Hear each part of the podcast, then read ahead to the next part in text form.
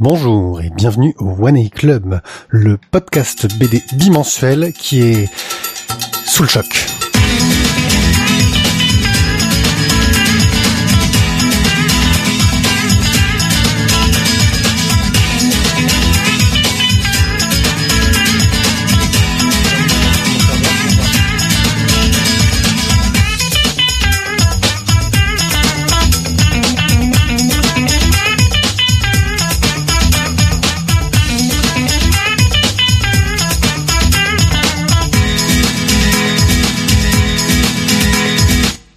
Coucou à tous, euh, oui sous le choc, on fait n'importe quoi, on oublie de lancer l'enregistrement, euh, on est on est un peu emmerdé et ce soir euh, en fait on est aussi un peu tout ce Charlie, c'est pour ça que j'accueille avec moi bien dans son fauteuil avec sa coupe de Monsieur propre Charles Xavier. Salut Charlie Xavier.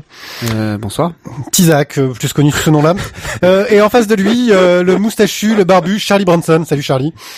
Bonsoir. Voilà. Non, tu tiens pas encore. Tu ouais, pas encore. Non, tu, tu, l'as voilà. pas. Bonsoir. Tu l'as pas. Et moi, je suis, je suis, je, je suis. Je pense que ça suffira. J'avais pas eu d'idée. J'avais juste pensé à ces deux-là. Il y a eu deux de Charles en fait, mais pas trop c'est Charlie Brown, lui. ouais, c'est Charlie Brown. Ouais, c'est ça. Exactement. Je le fais Charles bien. Kent aussi, tiens, allez hop. Comment? Charles Charlemagne. Oh Charlemagne. Oh, Charlemagne. Oh. Attends, tiens, avec la barbe. La... C'est ça, le petit côté rouquin. Le petit côté rouquin, barbe. Ouais. Ok, donc euh, une émission un peu sous le signe de l'émotion, mais on va essayer de continuer à, à rigoler et on espère qu'on vous fera rire dans la foulée.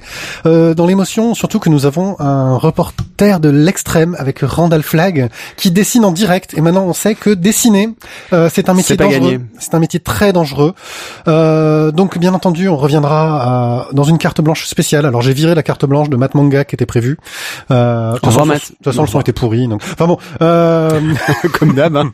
ça sentait le encore? Donc euh, ce qui s'est passé, c'est que voilà, hein, désolé, mais on fera une carte blanche pour parler un peu de tous nos souvenirs euh, de Charlie Hebdo et des auteurs qui ont disparu et qu'on connaissait, avec lesquels on a grandi. Euh, on essaiera de faire ça un peu sous l'émotion et la joie et le rire et la bonne humeur. Ouais. Qu'est-ce que c'est rigolo la vie. Euh, on commencera donc avec une rubrique online. On va parler de plein de choses parce qu'il s'est passé beaucoup, beaucoup, beaucoup de choses pendant la pause estivale. Euh, on enchaînera. La pause estivale. Oui. J'étais en Corse pour les vacances, ça m'a, ça m'a oh non, tu sais. Moi, j'ai une copine qui est partie à la Réunion, elle aurait pu nous sortir ça, tu vois. Mais non, t'es parti en Corse, Pyrrhic, c'est pas l'autre bout du monde, ouais, la Corse. Déjà, presque. Euh... Donc le online avec plein de sujets. Euh, nos chroniques seront consacrées au tome 2 et 3 de American Vampire. On a du retard, je crois que le 7 vient de sortir. Euh, Urban euh, tome 3. Le 5. Ouais. Le 5 ça suffira Pierre. Euh, avant d'oublier, Chimère 1887 le tome 4 et nous parlerons de Spirou, le groupe de Sniper Alley auquel euh, Randall Flagg avait rendu hommage lors de notre précédent live. Tout à fait. Notre carte blanche sera euh, consacrée à Charlie Hebdo et au massacre qui a eu lieu dans leurs locaux et à la disparition d'auteurs que l'on aimait ou pas, mais en tout cas euh, une disparition qui est tragique. Euh, et on enchaînera sur une splash page sur une BD fantastique qui s'appelle La Mondaine. Ensuite, euh, normalement, on est censé avoir de l'express, mais comme on n'a rien d'express, euh, on n'en fera pas. On est censé avoir un courrier des lecteurs, mais comme euh, trois minutes avant le début de l'émission, Tisac s'en est souvenu, je pense qu'on va un peu zapper ce côté-là. Mais on vous fera un HS spécial. Oh non, mais alors là, j'hallucine quand même. Euh, je ne m'en suis même pas souvenu trois minutes avant l'émission. C'est toi qui, toi qui m'as demandé si j'avais préparé un truc pour le courrier, et je t'ai dit... Euh... Oui, comme tous les lives, tu sais que tu et comme tous les lives, à chaque fois je fais au fait non, mais euh, moi je le... non, non, 2015 est une nouvelle année, euh, voilà. Ma, mes bonnes résolutions, c'est de te faire confiance, Pyrrhic. Ah, d'accord. Euh, donc nous allons faire un hors sujet spécial euh, au jeu qui a fait que tu ne lis plus de BD euh, Terra ça. pardon, excusez-moi. Je... pas trop dans le micro là. Oui, pardon. Hein, hein, c'est violent. Euh, et donc nous allons pouvoir commencer tout de suite par le online. Coucou à tous les gens qui sont dans la chatroom. On espère que vous allez être nombreux à nous rejoindre. Je vous assure qu'on va avoir plein de soucis techniques parce qu'on a été à la bourre bizarrement juste avant l'émission. On a, on a parlé d'un sujet d'actualité qui nous a beaucoup préoccupé et on n'a rien préparé. La commande, la commande des pizzas, je, je comprends pas. Oui, ah. on a on a on a rien préparé du tout. Euh, donc euh... non, on peut pas dire ça comme ça. On a prévu de faire de l'impro, c'est pas pareil. Ouais, on a bien préparé notre impro. Vous le verrez pour notre instant Actor Studio, euh, qui va être, Ils je ne pense, savent euh, pas encore Actor Studio. mémorable. Oui, non, mais non, c'est Azartov qui a ça l'instant Actor Studio. Pierrick, Oui. le online. Ah oui. Online. Pendant les congés de Noël, Reineke nous a fait un magnifique retour. Alors Reineke, on avait déjà chroniqué euh, euh, un lapin, un cochon et un bébé. Je sais plus comment s'appelait cette BD qui était complètement hallucinante, euh, super drôle. Euh, vous le connaissez aussi, parce qu'il a été co-réalisateur du film Ernest et Célestine, et sur son blog, il avait pas mal suivi Ernest et Célestine. et là, il revient avec ses personnages fétiches, qui sont donc un lapin, un canard et un cochon euh, sur une histoire spéciale Noël et donc il nous a fait suivre ça euh, jusqu'à l'arrivée de Noël et c'est complètement stupide. En gros, le canard et le lapin qui sont complètement débiles euh, font tomber un Père Noël qui était penché à un balcon, là il faut Père Noël euh, par terre et pensent qu'ils ont tué le Père Noël et donc décident de le remplacer. Et le cochon essaie de les empêcher de faire des conneries et forcément ça part en vrille totale. C'est super drôle, c'est super sympa, c'est franchement je me suis poilé la gueule pendant toutes les vacances à le lire. Euh, donc je vous recommande si vous voulez vous poiler la gueule en ce moment, euh, allez donc lire euh, ce truc-là sur le blog de Reineke qui a une adresse euh, reineke.canalblog.com. R-E-I-N-E-K-E. Slash archive, slash Ouais, 2014, slash douche, slash 01, slash... Ouais, c'est pour avoir le premier épisode.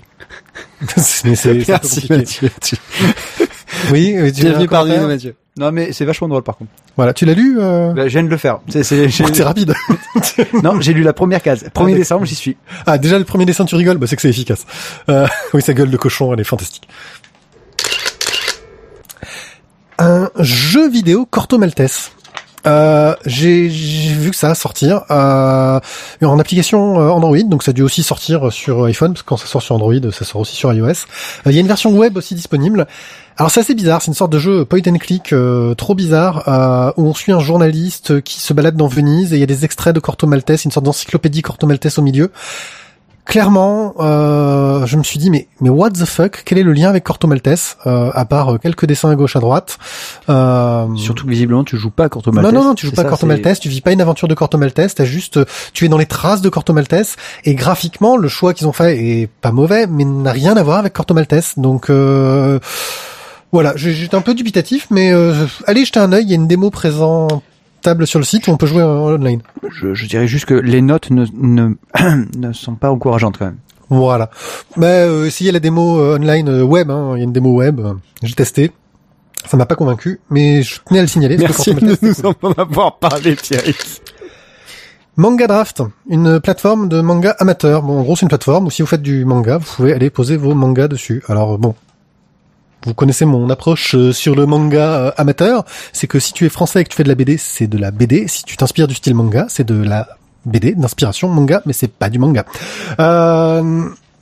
Oui, Ok. oui, c'est mon point de vue. c'est, c'est- c'est un petit peu tranché comme point de vue, non? Non, c'est c'est- c'est posé. C'est manga, ça veut dire manga, c'est le mot japonais pour dire BD. Comics, c'est le mot américain pour dire euh, BD. Et, euh, Pour quand ils et quand ils parlent de Tintin au Japon, ils disent manga. Et voilà, C'est- parce que c'est le mot pour dire BD. Donc euh, logiquement, euh, c'est juste en France, on aime bien mettre des choses dans des cases. Euh, Dis-moi, t'as Maître Capello qui t'a rendu visite en Corse ou euh... Ouais, Ouais. ouais. Voilà, c'est ça. Tu, tu es précis, pointu, quoi.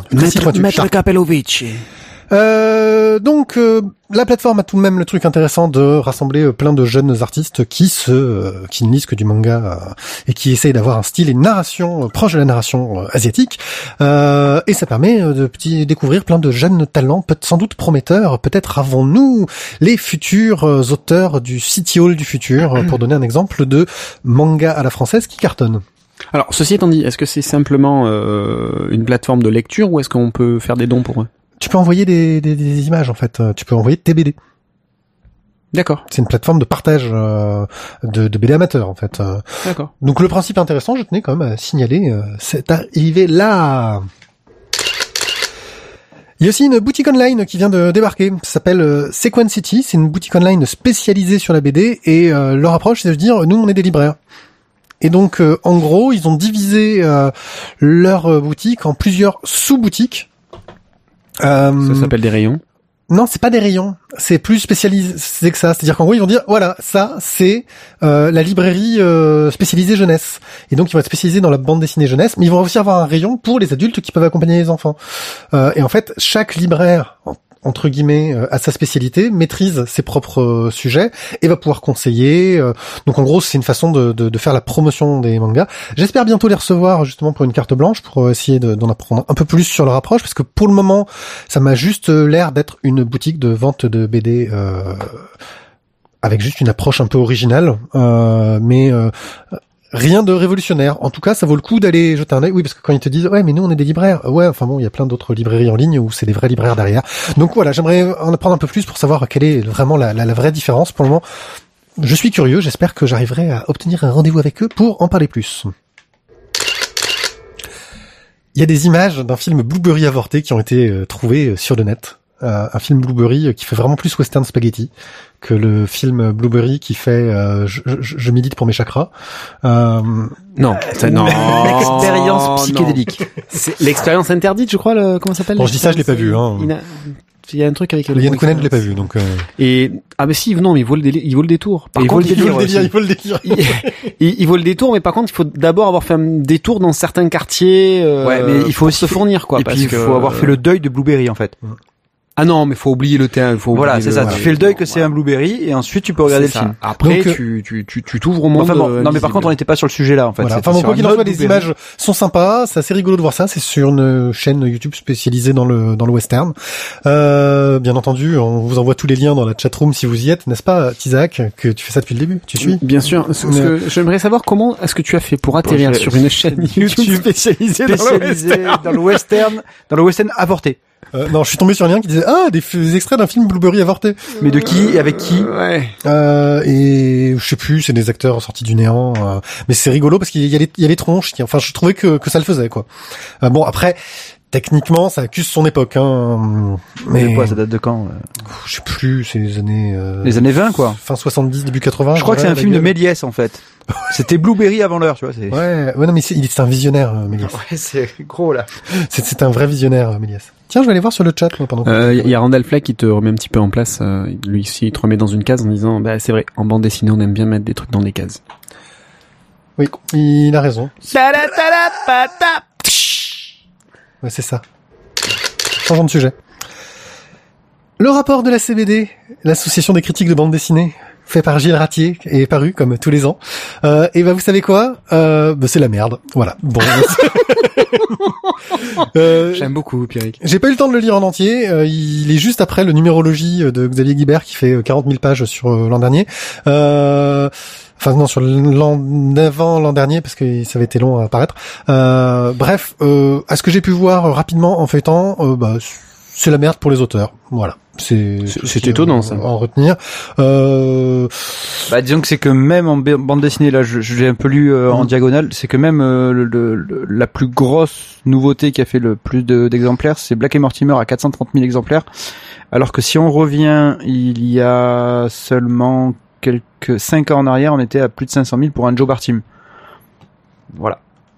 Et Ça fait mal. Et moins de 4, moins 90 000 de moins par exemple pour le Largo Winch de cette année. Donc c'était ouais. J'arrive juste sur le sur, sur le sur, sur le Xavier Gilbert qui dit soyons précis. Donc j'ai dû dire une connerie quelque part. Qu'est-ce qu'il dit juste avant? Euh, Euh, 172 pages. Voilà, 172 pages, oui, son, son, son numérologie. Euh, et j'ai commencé à le lire et voilà, j'ai pas fini. Désolé. Euh, c'est c'est c'est c'est super intéressant, mais ça, ça ça plombe un peu. La liste des auteurs pour le Grand Prix d'Angoulême a été révélée. Alors, on vous rappelle comment ça va marcher cette année. J'ai une question. C'est normal que ce soit quasiment la même que l'an dernier? Oui, parce qu'en général, ils choisissent dans la même euh, dans la même catégorie. En fait, c'est le grand jury qui va choisir une liste d'auteurs et forcément, bah, si le gars il gagne pas, il le repropose l'année d'après. D'accord. Et au bout de 26 ans, en fait, ils sont déjà ils se disent euh, Eh, cette année ça va être mon tour parce que ça fait 26 ans que je suis sur la liste. Oui, il y a un peu, il y a un peu de, de, de cette idée-là. D'accord, mais il y en a peut-être certains qui seront canés d'ici là quand même. Euh, ouais. Vous savez, tu sais, les grands prix, par exemple, je pense à un truc, c'est, c'est un certain, euh, euh, comment, un certain Lewis Trondheim qui disait que euh, il se souvenait d'un souvenir du, du, du festival d'Angoulême, euh, où, où en gros, euh, j'ai fait du bruit, c'est ça? Non, non, c'était le souvenir au souvenir. Ah. c'est Ouais. lointain quoi ça. Ouais, donc Lewis Trondheim qui racontait, euh, parce qu'il fait partie du jury, euh, qu'il s'était pas mal engueulé avec un certain Wolinski, euh, qui euh, en gros disait euh, comment euh, un truc genre il y a pas mal de cons ici oui je l'entends bien lui répondait euh, Trondheim ou un truc dans le genre tu vois c'était bien bien sauvage entre les deux Trondheim a annoncé que s'il avait su ce qui s'était passé hier, il aurait volontiers voté pour Manara un million, mille fois. voilà. Enfin bon, petite BD touchante de Trondheim. Je me permets de revenir sur ce que disait, euh, sur ce que dit euh, Xavier Gilbert dans le, dans le chat, euh, où il remet un petit peu les choses en place concernant le nombre de tirages, puisqu'en fait les éditeurs, grâce aux éditions numériques, pour faire des retirages, c'est beaucoup plus facile. Donc, histoire d'éviter des coûts de stockage, ils préfèrent jouer avec un, un flux un peu plus tendu que d'avoir des, des gros stocks à devoir payer. Voilà. Ah voilà, oui. Il y a beaucoup de monde ici et c'est Trondheim qui dit oui, il y en a un, à Walensky. Voilà. Euh... tu vois, c'était c'était bonne ambiance. et donc il regrette un peu et j'ai trouvé ça. Euh... Euh, voilà. Bon, c'est c'est des moments.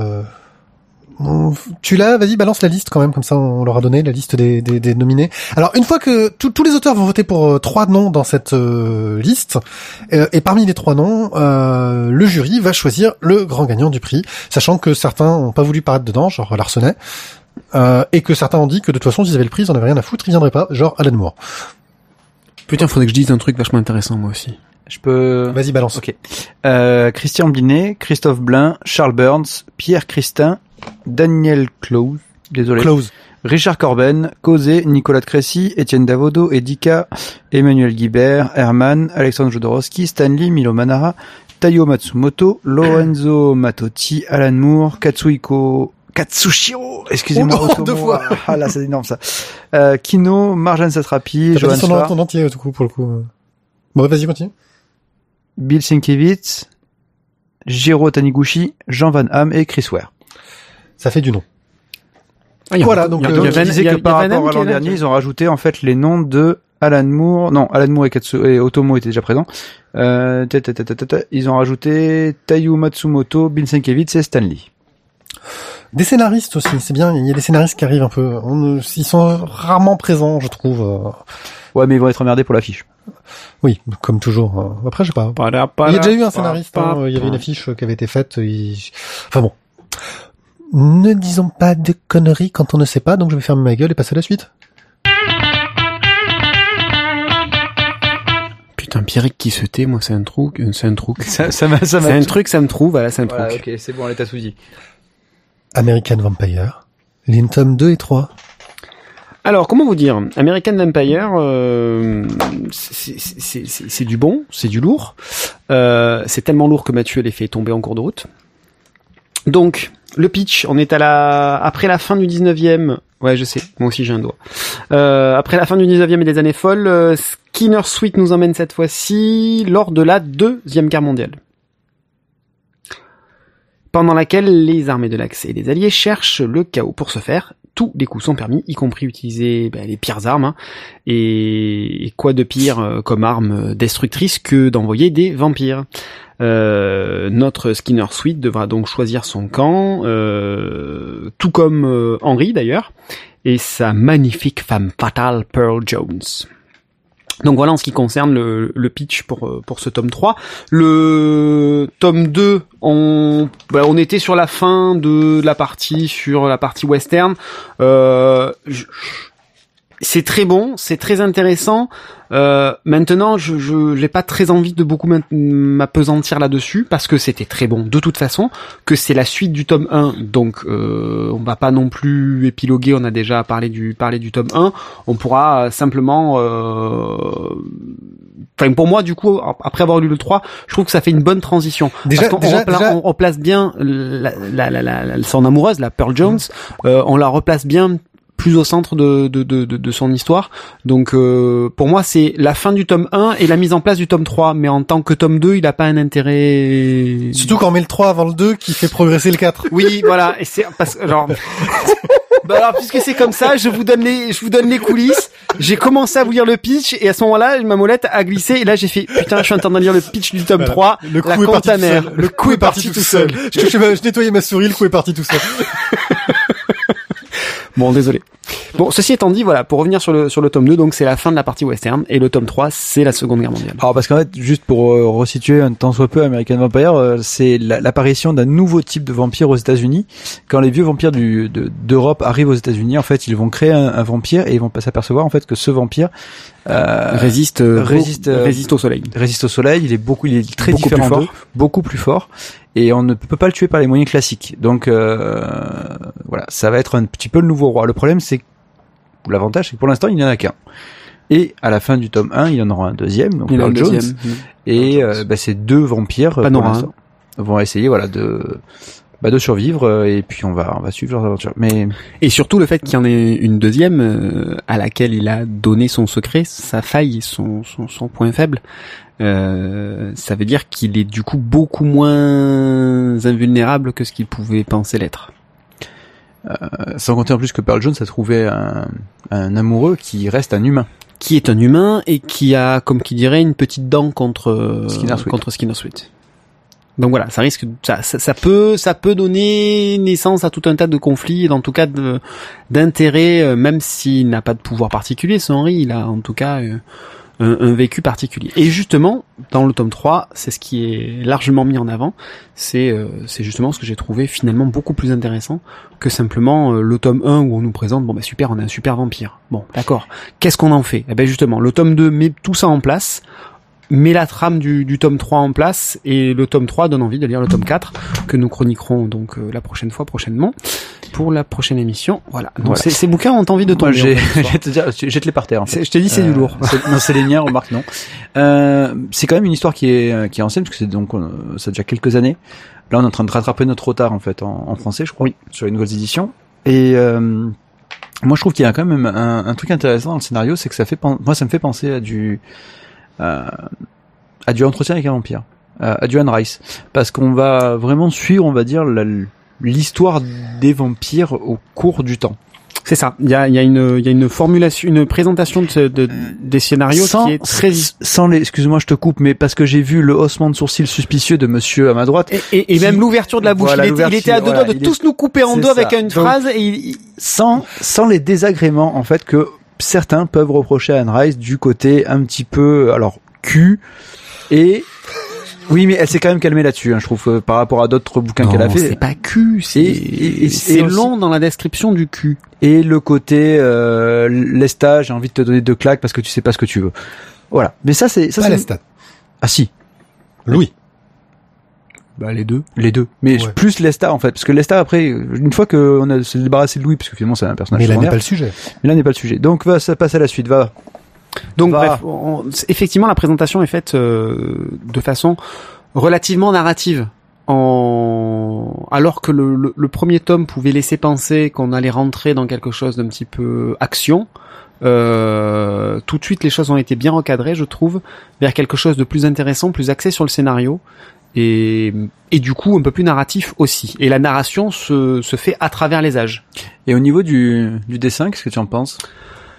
Euh, dessin, couleur à la fois sombre euh, et assez dynamique. Euh, si on devait utiliser un seul terme, ce serait, à mon sens, le terme de tranchant. Euh, tous les toutes les illustrations euh, décrivent assez parfaitement les, horreurs qu'on peut rencontrer, euh, tout au long du tome 3, euh, donc pendant la Seconde Guerre, hein, la mort, la guerre, les vampires, la violence, etc. Pour l'essentiel de la palette de couleurs, ça se situe dans les ocres rouges, plus des touches de bleu. Voilà, qui, qui viennent euh, par-ci par-là, mais dans l'essentiel, pour l'essentiel en tout cas, on est on est là-dedans. Euh, pour information, ce tome 3 regroupe les recueils 12 à 18. Le numéro 12 est dessiné par Daniel Zelige. Je crois que tu prononces mal. Zelige. Ouais. Voilà. Euh, et pas simplement Raphaël Albuquerque. Et voilà, du coup le trait est sensiblement différent de celui d'Albuquerque, c'est c'est pas tout à fait pareil, le travail sur les noirs est encore plus présent et mais par contre le, le, le dessin est un peu moins fouillé, c'est moins incisif que chez Albuquerque. Donc le côté tranchant euh, apparaît un peu moins. Euh, en tout cas à mon, à mon goût. Voilà. Mais par contre euh, la couleur euh, elle reste euh, Voilà. impériale. Par contre, il y, y a rien qui vous a choqué au, au, niveau de la langue des vampires? Voilà, c'est qu'en fait, à chaque fois que les vampires bon, que sont là, ils sont en transformation. Euh, mais transformation qui fait qui, fait qui fait qui qu'ils sont ils sont trop forts quoi. Cynthia ou le de la fait, ils ont une langue de 15 km. Ils ont une langue de 15 km ouais. et ils parlent avec la langue dehors. Et là, je me dis, euh, ils sont vachement forts, quoi. Bah, c'est les Anglais, ça, ils parlent toujours avec la langue. Ouais, enfin non, voilà, moi ça m'a juste, c'est c'est qu'au bout d'un moment, je me suis dit putain, mais comment ils font pour parler avec Et la langue Cynthia le rythme de la vie. Allez, Cynthia. Wouh, Déjà, vas-y, déjà, avec si vous avez déjà essayé de parler avec des fausses dents, c'est pas facile. Parle sans fermer la bouche, avec la langue dehors. Ah, ah, ah. Moi, j'ai tous mes élèves qui font ça. Ah, c'est peut-être pour ça, ils ont pas besoin d'orthophoniste, en fait. Merde. Bon, bref. C'est des vampires. Allez. Le, bon, le scénar, euh, le scénar est très bon. Euh, bon, on revient, on revient dessus ou pas? Bah, on en a déjà parlé.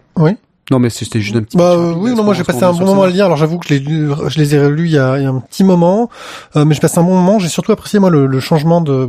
J'avais peur qu'ils, enfin, je, je- je m'éclatais dans le côté western et je pensais qu'ils allaient y rester plus longtemps et euh, ça avance et ça avance assez vite, euh, je trouve, dans le temps. Mais je pense que justement, ils vont pouvoir s'amuser peut-être à faire des avances font des- retour. Ils font Hein des petits, Voilà. euh, des petits flashbacks. Euh, Alors, bien sûr. alors après, comment est-ce que ça s'articule par rapport aux, aux séries euh, dérivées?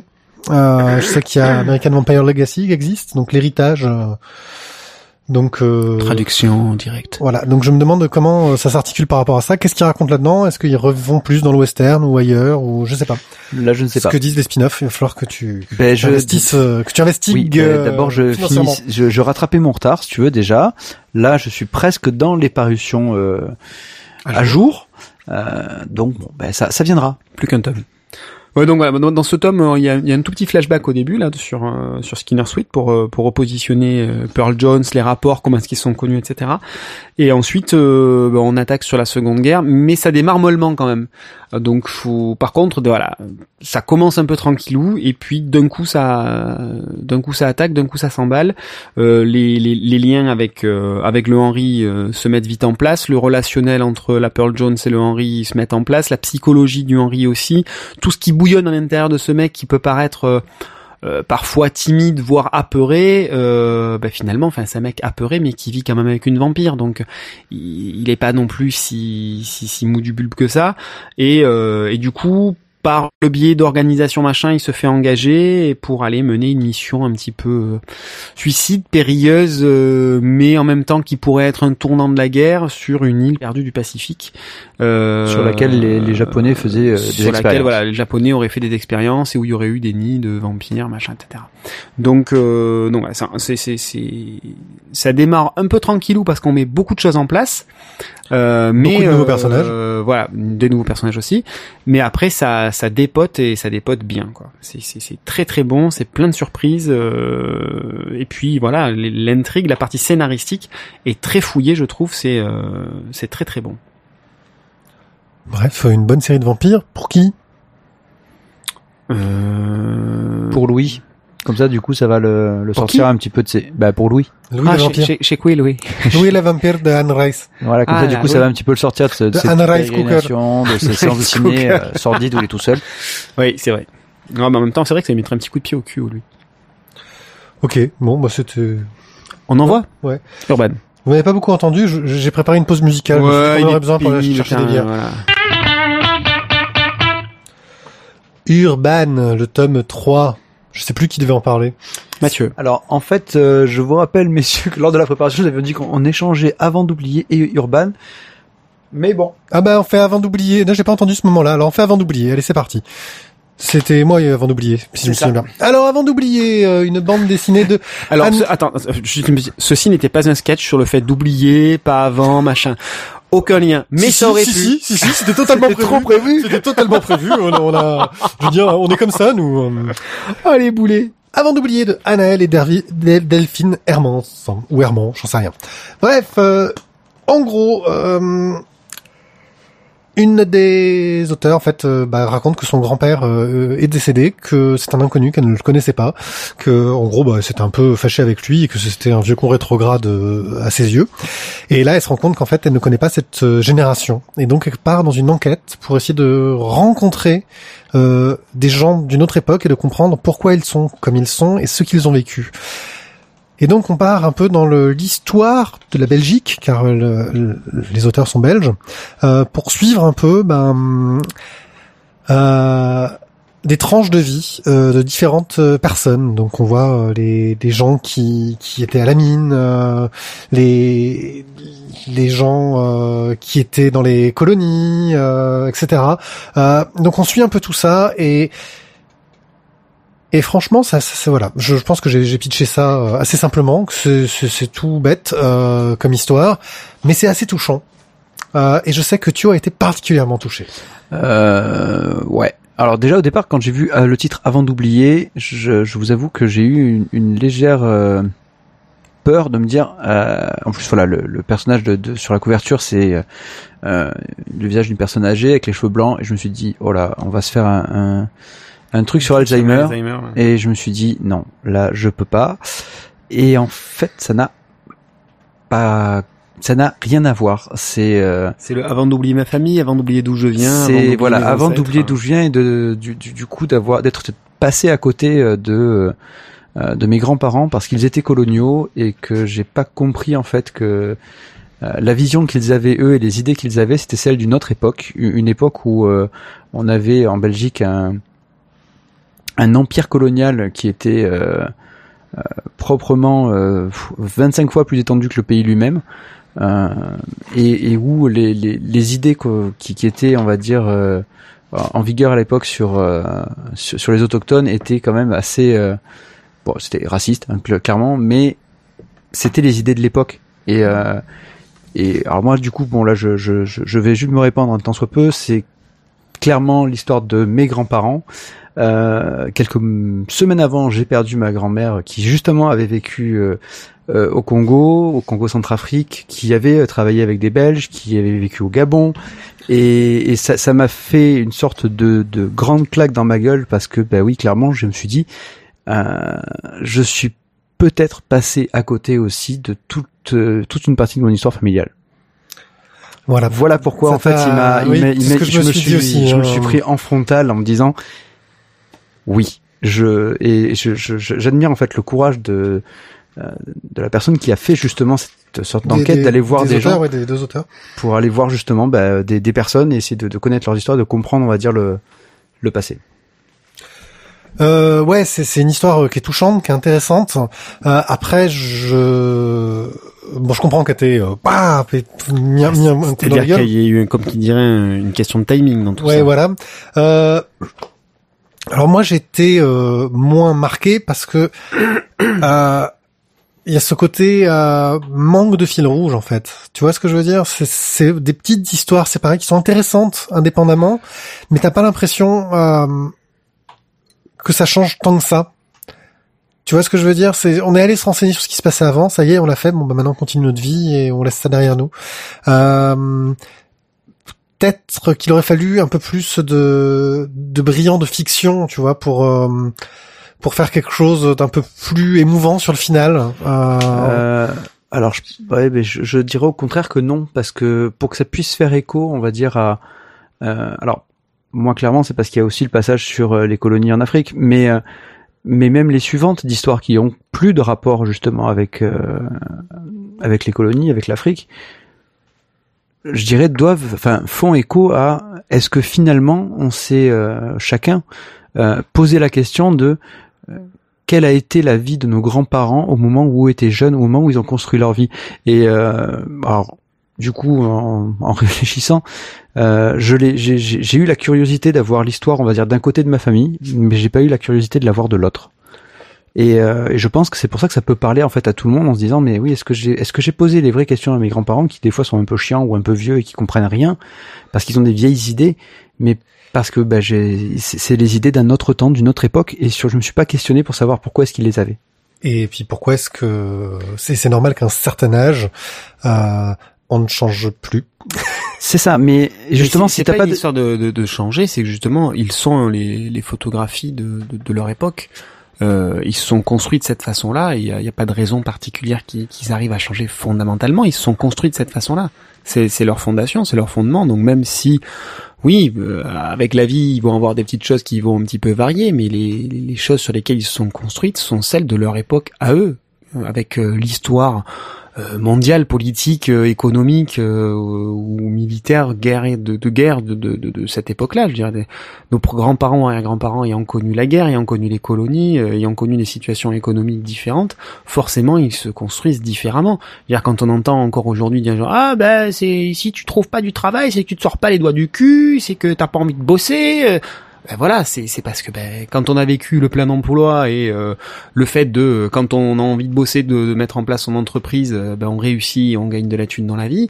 Ben forcément, c'est autour de ces idées-là qu'on qu'on se construit. Et à l'inverse, la question qu'on pourra se poser, c'est nos gamins d'aujourd'hui qui se construisent dans le chômage et la difficulté à trouver du boulot et du coup la le le sens que l'on peut apporter à la valeur du travail. euh, Qu'est-ce que ça pourra donner comme idée dans 50 ans?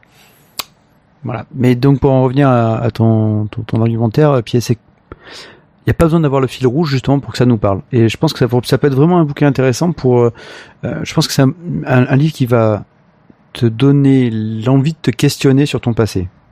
Maintenant, après, voilà, ça peut, ça peut parler aux personnes comme ça peut pas parler. C'est vrai que le, le dessin, Moi, Je je pense- au graphisme. voilà, en- si, si tu reviens au graphisme, euh, ça peut, je pense, euh, vraiment rebuter certaines personnes parce que bah, c'est. Euh, je- voilà. C'est un graphisme très nouvelle école, euh, qui fait un peu association, je dirais, euh, dans le dans le ton, avec un, un trait euh, euh, un peu légèrement tremblant, euh, assez, assez assez clair, un travail sur la couleur. On est toujours en bichromie, mais avec une bichromie, bichromie. différente selon les selon les histoires. Donc on a une bichromie noir et rouge, Noir, jaune, pour- noir, jaune, noir, bleu. Euh, donc en fonction des histoires, ils changent euh, la bichromie et noir-gris pour le, le contemporain. Euh, donc euh, non, moi graphiquement, c'est quelque chose euh, qui, qui colle très bien à l'histoire, je trouve. Euh, c'est pas quelque chose qui m'a. C'est juste que bah, j'ai trouvé l'histoire sympa, j'ai trouvé ça bien, mais c'est pas le. Euh... En fait, c'est à la fois une qualité et un défaut, c'est que ça va pas dans le pathos. C'est-à-dire que c'est à la fois une qualité et un défaut. C'est-à-dire que c'est c'est une qualité parce que ça a la décence de pas aller dans le pathos et de nous sortir de trucs qui vont nous mettre les violons pour nous faire chialer sur ah c'est pauvre vieux machin chose.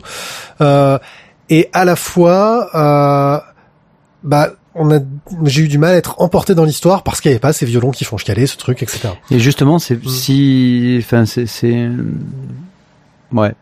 Bah dans les deux cas en fait, c'est que si tu l'avais eu, bah tu serais peut-être rentré dedans. Ouais, si tu l'as pas, tu la rentres aussi dedans. Moi, je suis rentré dedans en fait. Voilà, je pense par deux biais.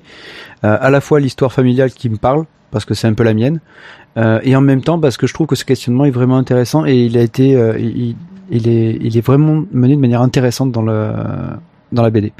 Moi, franchement, je vous le recommande. J'ai, euh, j'avais, essayé de tanner pied pour en faire une splash page. Bon là, euh, comme il a dit qu'il était un dictateur, il m'a dit euh, fuck off. Bon, ça, voilà, c'est, pas grave. Mais c'est vraiment un bon bouquin. Ça, ça peut, moi, je pense, être un- une bonne claque pour beaucoup de personnes. Et vraiment, c'est vraiment intéressant. Je pense que ouais, c'est euh, c'est pour qui on va y aller direct parce que là on y est dedans. C'est si vous vous vous intéressez à votre histoire familiale, si si vous ne vous intéressez pas à votre histoire familiale, je dirais. C'est ce que j'allais dire, c'est pour Si ceux qui ne se sont pas pas. encore intéressés à leur histoire familiale. pour euh, pour la découvrir, pour découvrir que bah nos nos, nos vieux grands-parents euh, affectueux mais parfois chiants euh, ont des choses à nous apporter. Euh, voilà. Donc avant d'oublier de Anaël et Delphine Hermans euh, chez Warum. Et là maintenant, en fait, j'ai décidé qu'on allait faire une petite pause musicale histoire de souffler un coup. Hein, Qu'est-ce que vous en pensez? Oh bah écoute, j'ai envie de dire, eh tu sais quoi, 2015, le dictateur est en place. Ouais, parce que comme ça, je vais aller me chercher une bière, c'est surtout ça. Euh, moi, j'ai envie d'une bière. Euh, Alors, je- juste pour vous rappeler, nous n'avons jamais fait de pause musicale. Euh, je je je me rappelle plus le, le prénom de la personne de chez Synops qui nous a dit mais mais vous faites pas de pause musicale pendant votre émission Non, jamais, on n'en fait jamais. On fait jamais, nous on tient tout du début à la Et, et fin, là, Pied-Pied qui nous balance une pause musicale comme ça. Oui, vous balance une mais- musicale parce qu'en fait on a tout fait à l'arrache et que j'ai pas eu le temps d'aller me chercher ma bière avant de m'installer euh, au truc et c'est comme ça. Donc c'est Take Care of You, Take Care of You de, de Le Borgne hein, pour changer, euh, un petit groupe sympathique tenu par mon frère euh, et c'est un conseil que je donne. Euh, les corporate quand même ouais, jusqu'au bout. hein. C'est un conseil que je donne à, à tous les gens. euh, Alors que- on est hébergé par son père, c'est son Que frère qui j'aime fait la partout. musique. Euh, Son autre frère fait les C'est cocktails. ça, sa femme nous fait les gâteaux, euh, on est bien là. Prenez soin de vous, Take Care of. You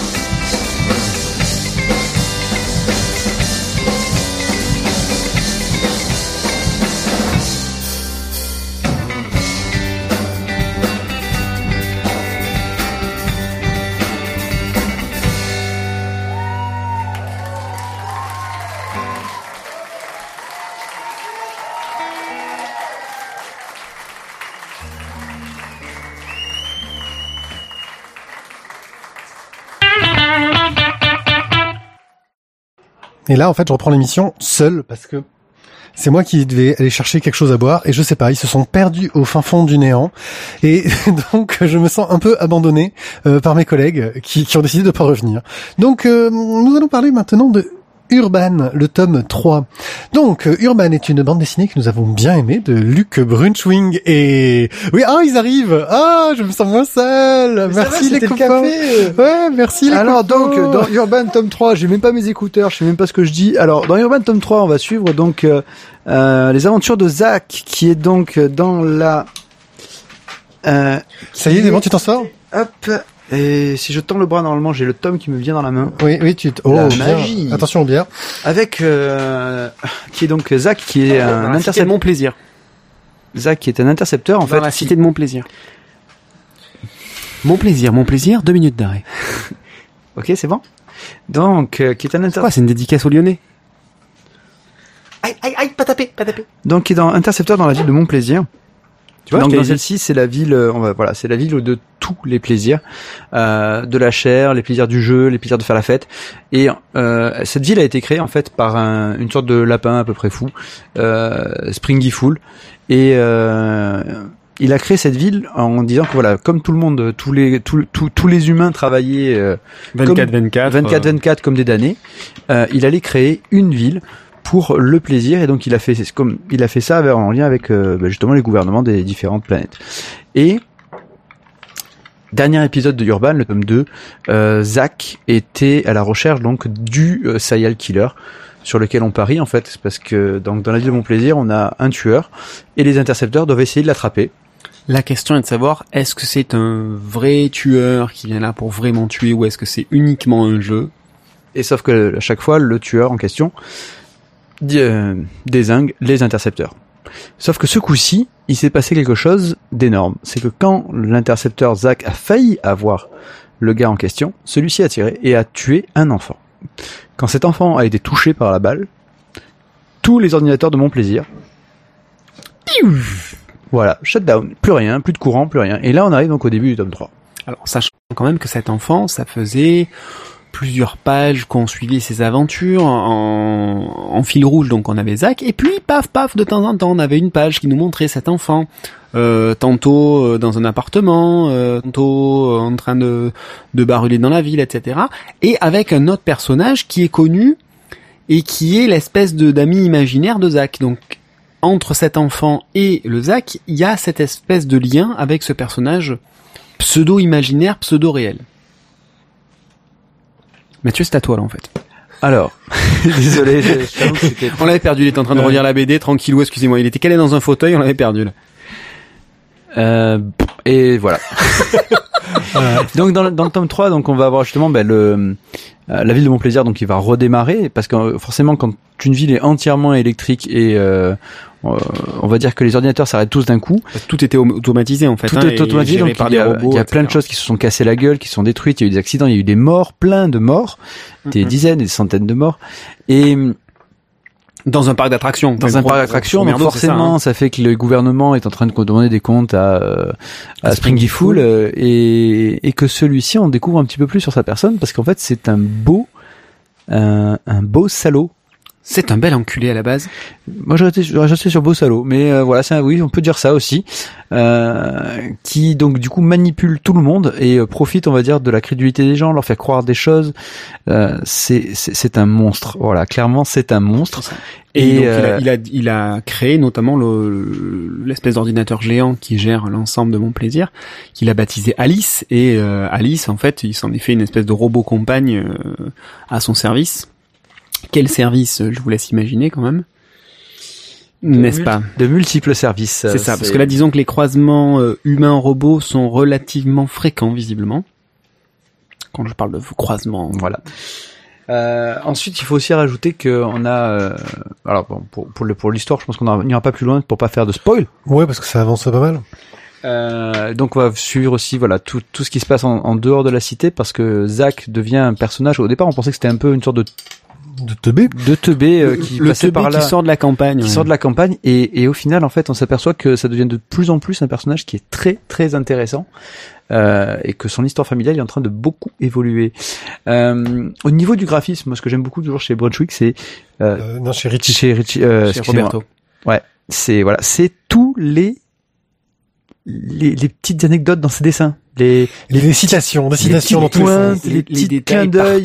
c'est partout, Waouh. partout, partout. Oui, puis un travail sur la couleur qui est phénoménal, je trouve, euh, qui te pose une ambiance euh, super bien, euh, qui va jusqu'à intégrer dans les onomatopées des couleurs des, des bulles, des les formes des bulles. Enfin, c'est c'est une BD qui s'intègre très très bien. Euh, et ouais, dans le dessin, il, tue sa maman, Et quoi. puis le dessin, au- au-delà, enfin, on, pourra revenir sur les ombres, on pourra revenir sur les couleurs, euh, qui sont absolument magnifiques. Ce que moi, ce que je trouve, c'est que ça aurait pu virer au, au dessin euh, portrait, cliché, tableau, euh, alors qu'on est en permanence dans du mouvement, le mouvement dans la case, mais aussi le mouvement entre les cases par les jeux de caméra. Et c'est- c'est fabuleux de voir un dessin qui est aussi riche sur tous les points, à tous les niveaux, aussi bien dans la partie détail que dans la partie cadrage, que dans la partie euh, changement de case.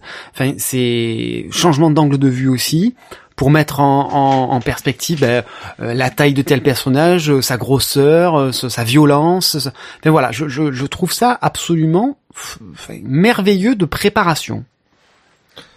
Moi, surtout, ce que je, je citerai juste une page où on a une euh, Wonder Woman d'environ 55 ans. Ouais. C'est une horreur. Waouh. Ça pique les yeux, mais je trouve que c'est excellent. Excellent. C'est ça. Alors, vous imaginez euh, un peu Maïté sur le retour en, en mode Wonder Woman. Voilà, ça, Ouais, ça, ça, mais- vous- ça vous donne la note de glamour. Euh, tout ça dans, dans dans une ambiance. Je vais pas parler de crasse, mais en tout cas, on est pff, voilà, on n'est pas dans du clean clean quoi. Euh, moi, ce que j'ai particulièrement apprécié, c'est que euh, on est dans un. Déjà, l'histoire avance beaucoup. On commence à suivre euh, vraiment tous les personnages qui avaient été mis en place dans les tomes précédents. euh, Et il y en a de nouveaux qui arrivent. Voilà, qui sont un peu des anti-héros en fait, hein, qui sont pas des, des, des héros standards. Mm, mm. Euh, qui, qui, euh, on a, en fait, jusqu'ici, on voyait la, on nous présentait la, la, la cité de mon plaisir, et on montait la, la montée de cette ville et en quoi elle était grandiose, euh, avec ses côtés cachés, ses côtés sombres. C'est dans le tome 2 où on commence à voir un peu Mhm. plus les côtés sombres. Et là, on a la chute de mon plaisir. Euh, et on, on voit comment vont réagir les gens à cette chute euh, et, et ça fait l'intrigue avance vraiment et, Et au-delà de, et au-delà de mon plaisir, on, on franchit largement les frontières de mon plaisir et on commence à rentrer dans la, la, la, la, la critique, on va dire, en tout cas la description, euh, somme toute assez négative, du reste du monde autour de mon plaisir aussi. Donc petit à petit, euh, l'œil s'élargit, la vision s'élargit, on s'éloigne du petit microcosme de mon plaisir pour prendre un petit peu de hauteur par rapport à l'ensemble de l'univers qui va nous être dévoilé. Et voilà, je, je, je, je, ne puis que féliciter Brunswick d'avoir euh, persisté. Euh, après le, premier essai, on en a déjà parlé hein, dans, la description du premier tome, euh, où là, eh ben, il y, a, de l'ampleur par rapport au premier boulot qu'il avait fait sur Urban Games. Et voilà, c'est le scénario avait eu de jolis compliments, la réalisation beaucoup moins. Et là, je trouve que ben, ça, ça prend beaucoup, beaucoup, beaucoup d'ampleur et j'ai hâte de voir la suite. Oui, enfin voilà, une BD vraiment très sympathique que j'ai beaucoup aimé, euh, qui jure un peu, on l'avait déjà dit aussi dans le catalogue Futuropolis, euh, par son côté SF, alors que euh, Ouais. chez Futuro ils sont plus vraiment là-dedans, mais mais qui a quand même ce côté social euh, que qui qui bon, Ah bah, c'est une vraie peu- critique sociale, hein, c'est Oui. toujours pareil. hein. Bah, c'est de la SF critique sociale, et c'est pour qui C'est ça. C'est pour moi. C'est pour moi. Parce que surtout que toi t'as rattrapé les trois tomes d'un coup. Ah, moi j'ai tout Euh, fait, genre, genre, ils nous, ouais. genre, genre, ils nous sommes, euh, mais euh, on les fait quand euh, les tomes 1, 2 et 3 de Urban? Euh, euh, Le 1 et le 2 ont déjà été faits il y a deux ans, tu vois. T'es un peu à la bourre. euh. Ouais, mais bon, moi j'ai tout mangé. C'était trop bien. Ouais, j'imagine qu'en plus d'affilée, ça doit être cool. Ouais, c'était trop bien tout d'affilée. Moi je vous conseille de tout lire d'affilée. Bon, c'est pour qui? Pour ceux qui veulent tout lire d'affilée? Euh, Thio? Euh, pour les fans de Blade Runner. Ouais, ouais, un petit côté Blade Runner. euh. Et pour ceux qui aiment les gros balourds. Ouais. Là, je vais vous laisser parler parce que c'est une BD que j'ai pas lue. Ah Chimère. What the fuck Ah, non, attends. Oh. Ah merde, Oh. c'est- ah non, c'est un... Oh, Oh, pardon, mais ah, attends, ah, combien d'années Arrête avec ta souris, j'ai pas de la vue, moi. Oui, il a une souris euh, avec un rayon bleu de la mort. Ouais, j'ai une souris Microsoft Non, mais avec attends, un non, ça, en, en, ça fait je sais même pas combien de temps qu'on existe, mais ça, je crois que c'est la première fois qu'il a pas lu un bouquin, quoi. Euh, ouais, c'est vrai. Ouais, c'est c'est bizarre, je vois pas pourquoi je l'ai pas lu. Et ce qui est bizarre, c'est qu'en fait, c'est c'est un, c'est un bon bouquin. Même. Ouais, c'est un bon bouquin, Je, je vois pas pourquoi je l'ai pas lu. Ah oui, je crois que je l'avais passé à Tizak, qui, qui... Et qu'en fait, on s'est pas revu. ouais. Euh, ouais, enfin, enfin, Ah non, je l'ai eu la dernière fois qu'on s'est vu. Euh, Ah non, si, promis, juré. oui, mais bon, écoute, on va peut-être pas raconter de notre vie, mais euh, on s'est vachement vu quand même entre temps, et pour autant, tu ne l'as toujours pas. T'aurais pu me la- le passer pour que je le passe, mais tu l'as pas passé.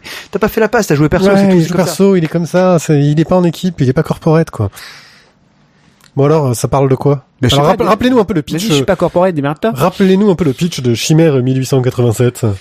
Euh, pour faire simple, euh, au niveau de, du titre, vous avez déjà la date. Euh, ça vous situe bien au niveau de l'époque. Et puis, euh, pour faire simple, on est dans un... Tu, tu peux arrêter ça, s'il Voilà. te plaît. Arrête ça tout de suite. Arrête ça tout de suite. Mer- Merci pour Arrête cet accent tout de suite parce que c'est pas possible. Non, non, non, non, c'est c'est pas possible. Euh... Voilà, on reprend s'il te plaît. Cadrage, maquilleuse. Allez hop, on y va. Voilà. Tu tues les oreilles à chaque tape. Non, c'est bon, vas-y. Bon bref, on est dans un bordel, hein, pour faire simple, euh, à Paris, dans les années 1887. Euh, mais, mais, mais beaucoup de choses se sont mises en place avant, donc il y a beaucoup de flashbacks aussi. Et donc on est dans un dans- dans un bordel qui s'appelle la Perle pourpre et qui est tenu par euh, j'ai j'ai oublié son nom. Par une dame. Merci. Eh, franchement, merci Matt. Euh, donc j'ai oublié son nom, qui est une, une ancienne danseuse qui a eu euh, un problème euh, de chute, qui a donc une jambe brisée et qui a dû se reconvertir, qui a fait jouer ses relations pour obtenir suffisamment de d'argent pour ouvrir cette maison cette maison close et euh, fait jouir ses relations? jouer Ah, pardon. mais elle a aussi du coup fait jouir ses relations par l'intermédiaire des filles qu'elle a récupérées, engagées dans cette dans cette maison close, qui a quand même pignon sur rue. Euh, dans le tome précédent, euh, donc le tome 3, il y avait une nouvelle maison close qui, qui s'appelle le machin doré, je sais plus comment, qui qui était en train de lui piquer un petit peu sa clientèle. Et Oh, donc ça c'est le cadre de, toutes les histoires parce qu'au milieu de tout ça se joue bien évidemment euh, l'ambiance à l'intérieur de la maison close entre les filles, notamment euh, par l'arrivée de Chimère, une gentille petite fille mais qui est très débrouillarde pour le moins, qui a un mental d'acier et euh, et qui essaye de, de régenter, de diriger un petit peu tout ça. En tout cas, qui sait où elle veut mener sa barque et elle est capable, malgré son très jeune âge, de d'user de tous les moyens à sa disposition en tant que très très jeune femme pour euh, pour arriver à ses fins. Euh, au fond de tout ça, il y a aussi des histoires politiques, des histoires d'argent, des histoires bancaires Sur le sur canal le de canal Panama. de Panama entre Ferdinand de Lesseps et euh, j'ai oublié Et, les Américains. Et les Américains. On va faire simple. qui sont représentés par un, par un certain Burke. Smith. Et ouais, une autre qui s'appelait Wesson aussi. C'est ça, Smith et Wesson. C'était le nom d'une BD, Ou. John, John Smith. John Smith. Il était amoureux d'une indienne, je crois. Merci Mathieu, la porte est au fond à droite. Voilà, N'oublie pas d'éteindre la lumière en partant.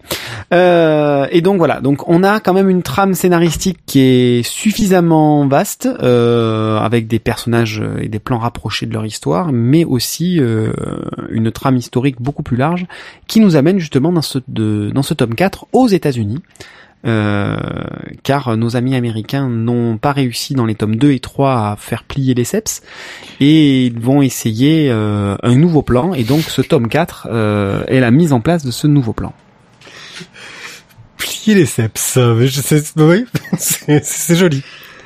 Ah oui, parce que euh, juste pour un petit rappel, on a eu un meurtre à la perle pourpre euh, et, euh, et une photo qui a été prise de Lesseps dans une position euh, assez inadéquate, même s'il était très souple et bien plié. Non, c'est pas un problème de position, c'est plutôt un problème de de- de- d'âge avec la personne avec laquelle il avait les, des- des- des relations il y avait, il y avait un pliage quand même. Et, hum, et donc du coup, cette photo n'a toujours pas été retrouvée. Donc c'est elle qui est un petit peu au cœur de, de cette truc de. C'est cela même. Au niveau du graphisme, qu'est-ce que t'en penses? Alors, le dessin, je lui ferai encore et toujours le même reproche, c'est-à-dire que de temps en temps, on a certains portraits qui sont... euh, ouais, moins bien, en dessous, euh, avec un, problème de proportion ou je ne sais quoi. Voilà, de temps en temps, il y a, y a un coup de moins bien. Voilà, de temps en temps. Après, je vais pas dire que je suis capable de faire ça, hein, la question n'est absolument pas là. Euh, Il y a beaucoup de, de dynamisme dans le dans l'ensemble des du, du trait, des visages, c'est très expressif. Mais voilà, de temps en temps, enfin, quand on regarde les mêmes personnages d'une case à l'autre, euh, les lèvres, les yeux, les pommettes, euh, la forme même générale du visage, ben, ne reste pas forcément assez fidèle. Voilà, le caractère design est très fluctuant, je trouve, euh, ne serait-ce que de, sur deux cases contiguës. Voilà. C'est, c'est- si j'ai un petit reproche à faire, ce serait celui- celui-là. Ok, ok. Moi, je trouve que c'était quand même euh, assez. euh, Enfin, j'ai- j'ai j'ai- j'ai j'ai pas retrouvé ce, ce défaut-là dont tu avais déjà parlé ça dans les tomes précédents. Mm. Pour moi, ça reste assez dynamique, ça- euh, assez dynamique. Ça me fait penser un petit peu à du euh, à, à l'image que j'ai dans ma tête de Gavroche, quoi. Voilà. Le, le- Oui, l'ambiance est bien rendue de. L'ambiance est vraiment super bien rendue. Euh, après, scénaristiquement, pour pour passer au scénario, j'ai euh, j'ai beaucoup aimé euh, toute l'histoire de, de Chimère. Euh, le passage avec un, un, un peintre un peu désœuvré euh, hollandais euh, euh, est quand même vachement sympa. Et puis du coup, on se retrouve vraiment. J'ai, moi, j'ai eu l'impression de me plonger entre euh, Gavroche et, euh, et Moulin Rouge Mm, mm. de Milos Forman. C'est, c'est, c'est, c'est, c'est un petit peu, c'est un petit peu l'idée. Baz Luhrmann, pas Baz Luhrmann, pas Milos Forman, j'étais en train de dire. Baz Luhrmann, J'avais bien, j'avais bien un Luhrmann. Non, non, de Baz Luhrmann. Euh, non, je suis, je suis bien d'accord avec toi. C'est exactement ça au niveau de l'ambiance. Euh, et justement, j'ai vraiment beaucoup aimé cette partie-là aussi avec euh, avec ce fameux peintre qui n'a pas encore une oreille en moins. Et, et je me suis posé la question de savoir si euh, le background familial qui lui était donné dans dans ce quatrième tome euh, était réel. L'histoire avec le frère, etc. Ce dont le, le une famille fortunée, etc. Oui. Je ne je, je ne sais pas. Je n'ai pas lu le bouquin, mais ce que tu sous-entends là me semble proche de la réalité. Voilà, donc bah écoute, je- du coup, ça me donne envie de me renseigner là-dessus aussi. Donc euh, c'est c'est ça- c'est un bouquin qui aussi éveille euh, éveille cer- certaines curiosités. Donc voilà. Donc toujours est-il que quand même la- le, le- ce tome 4 se termine euh, et se monte à partir de, de, de la, de la moitié du bouquin sur la mise en place euh, du ou des tomes suivants avec les Américains qui décident de mettre en place un nouveau piège pour pouvoir justement euh, faire euh, faire plonger Ferdinand de Lesseps et qu'ils ne- n'obtiennent plus de nouveaux financements. Et, et donc voilà, c'est la mise en place de ce plan-là qui est mise en avant dans le tome 4. Alors, je veux pas trop vous en dévoiler parce que voilà, c'est un petit peu dommage. Et justement, le, le caractère design de ce nouveau piège me gêne beaucoup. Voilà, je suis désolé de le dire, il me gêne beaucoup. Ok. Alors par contre, juste très mystérieux. il y a Je, me- rends- chose- je me rends compte, euh, ça m'arrive rarement de pas avoir lu une BD, mais qu'on peut être très mystérieux dans nos chroniques. Non mais c'est c'est Alors- ben, c'est à dire que soit je soit je donne les infos, soit je les donne pas. J'ai peur. Mais j'ai ne les donne pas, je veux le lire. Voilà. Donc si tu veux, quand tu regardes la couverture, je n'ai compris qu'à la fin de la couverture, qu'à la fin de la lecture du bouquin, pourquoi est-ce qu'on avait cette couverture là Et il a fallu que je me dise, je suppose que c'est ça. Je n'étais absolument en rien convaincu. C'est pas j'ai vu la couverture et à la lecture du bouquin, j'ai compris la couverture, c'est quand j'ai fini le bouquin, j'ai fermé, j'ai regardé, j'ai fait ah bon, je suppose que c'est ça. Et pour tout te dire, je- ce sont les rayures qui m'y ont fait penser. Voilà. Donc c'est que vraiment, je, je- voilà, cette histoire moi de caractère design me chagrine vraiment, Hmm. vraiment. Je dis pas qu'il n'y a pas de boulot, attention, la question n'est pas pas du tout là, mais il y a un manque d'uniformité, il y a un manque d'unité. Voilà. Oui, tu, tu allais dire. euh, Alors, j'allais dire, en fait, moi, il y a juste un autre truc qui, qui, qui me chafouine, mais sans trop, enfin, c'est pas non plus monstrueux, hein. euh, c'est là, alors je sais pas l'année exacte, hein, je suis bien d'accord, mais il me semble quand même que sur la fin de, du, du canal de Panama, a priori, la révolte gronde en France. hein. On est sur un moment où euh, tout le monde sait qu'il y a des pots de vin qui sont versés par euh, les entreprises à tout, quasiment tous les mecs de l'Assemblée pour justement voter des budgets. Et, et, et là, t'as l'impression que c'est euh, c'est happy people en France. Tout le monde croit que le canal de Panama tout se passe bien, qu'on vote des budgets, il n'y a pas de soucis. Alors que Attendez, comme j'ai pas lu la BD, je dois faire comme Tizak, parce que d'habitude c'est lui qui a pas lu la BD. Shiny happy people, shiny happy... Voilà. Non, vas-y, tu peux reprendre. c'était voilà était un intermède musical et dans la famille euh, Le Borgne, certains sont musiciens et chanteurs, d'autres moins. Et là, en, ce soir, on est avec Monsieur Moins. euh, voilà. Bon, on va peut-être passer à la suite tout simplement. Voilà, tout simplement. C'est pour qui? À la Euh, suite. Non, non, non. c'est- pour tous les gens qui, qui aiment cette époque, pour tous les gens qui aiment les maisons closes, et pour tous les gens qui aiment euh, beaucoup faire plier tu sais que Ferdinand c'est- de Lesseps. Tu sais que c'est un petit peu difficile d'en trouver en France. euh, ça n'existe pas normalement. De façon Normalement. légale. Normalement. J'ai précisé normalement. Je Normalement. après, euh, tu, tu veux que je t'en montre une? J'en connais quelques-unes. Putain, Pierrick, t'es long à la comprenure pour En envoyer fait, les jingles, hein Juste une question. Euh, vous, vous, vous, je sais pas que vous regardez en même temps le dessin de Randall Flagg? Oui. Où est-ce qu'on peut le retrouver? Bien, on peut le retrouver en allant sur euh, synopslife.net slash OEC. Il y aura un lien qui mène vers euh, le site de gribouillon.fr. Et il vient de terminer son petit gribouillage de ce soir. Et... Et comme je suis euh, en plein écran, j'ai l'adresse qui s'affiche pas. Attendez. Ah non, pardon, c'est Azertov qui nous dit bonne fin de, de podcast. Voilà. Oh, Azertov nous abandonne. Au revoir, Azertov. bah, euh, Alors, je veux pas faire un, un lien de cause à effet, mais tu as chanté, pied, il est parti. J'ai un autre à dire. Non, mais si tu veux, Azertov, je peux chanter moi. Hein. Donc alors, Spirou? Oui, le live de Randall fonctionne, il nous demandait. Euh, Oui, alors. Spirou, euh, bah justement, en parlant de Randall, il nous avait rendu un hommage. Fantasio, le gros de Sniper, allez. Le tome 54. Si vous n'avez pas lu les tomes précédents, ce n'est pas grave. Euh, Non mais je précise parce que quand euh, je vous parler du tome 54. euh, vous avez pas lu les précédents Bah comment ça vous n'avez pas toutes les allusions? Je, je ne comprends pas. Euh, le groupe de Sniper, allez, euh, nous nous retrouvons encore dans une situation euh, terrible de Spirou euh, par Johan Evelman. Spirou et Fantasio sont de nouveau lancés dans un plan terrible par Vito la Déveine Vito la déveine. qui en gros va les envoyer dans un pays en guerre euh, pour essayer de trouver un trésor archéologique. Parce que lui, il sait qu'il a aucune chance de le trouver parce qu'il a la guigne. Euh, Bah, voilà. c'est Vito la déveine. Hein. Parce que en gros, il y a un prisonnier, machin chose, qui s'est retrouvé dedans. Enfin bon, tout un bordel euh, scénaristique pour emmener nos un héros. bazar. euh, suffira. Non. C'est bon, arrêtez avec les maisons closes, quoi. Ça, on en a parlé des. euh, pour euh, pour pour nous emmener à, donc euh, sur une histoire d'aventure, d'action, euh, d'humour, euh, où bien entendu euh, Spirou se retrouve obligé pour encore une nouvelle raison inventée par Velman de porter son costume de groom. Et franchement, quand on est dans une ville où il y a plein de snipers, le costume de groom, on a trouvé vachement plus sympa. Bah, ça dépend. Ça dépend pour qui. Ça dépend. Moi, j'ai envie, j'ai envie de dire, quand tu dois shooter quelqu'un, s'il se promène en rouge avec des petits boutons dorés, j'ai envie de dire, ça facilite le job quelque part. Hein. C'est, c'est pas dégueulasse. Oui, mais si tu le rates, tu peux finir chez le psy quand même. Ah non, c'est ouais, non, c'est c'est pas un problème de psy, c'est plutôt un problème de foutage de gueule et donc de changement de boulot parce qu'à un moment donné, c'est plus possible. Quoi qu'il en soit, euh, on est dans la continuité des tomes précédents, dans un côté quand même vachement plus aventure pour le coup. Euh, J'ai euh, le précédent hein, dans la griffe de la vipère euh, était beaucoup plus, euh, on va dire, euh, politique espionnage. Euh, Là, on est vraiment dans de l'aventure à 100 à l'heure. Ça va à une vitesse, je, je vais dévorer ce truc, mais à une vitesse terrible.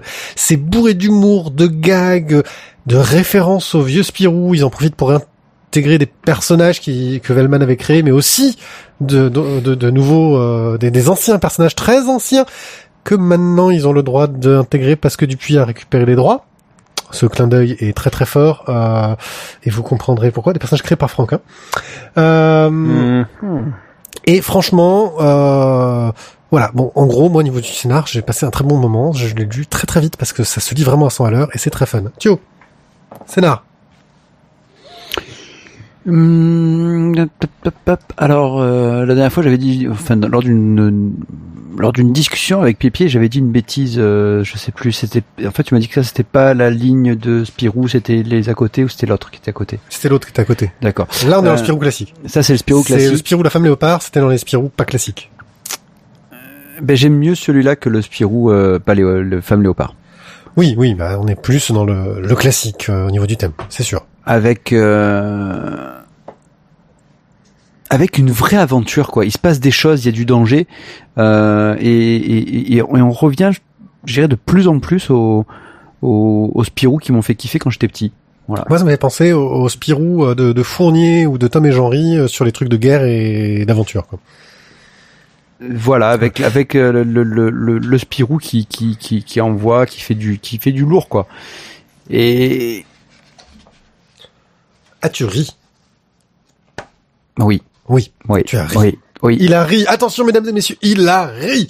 Non, Euh, mais c'est- ben, disons que quand justement avec le, le coup du sniper qui qui où tu as le voilà, ben tu voilà, Bon. j'y repense et j'y rigole.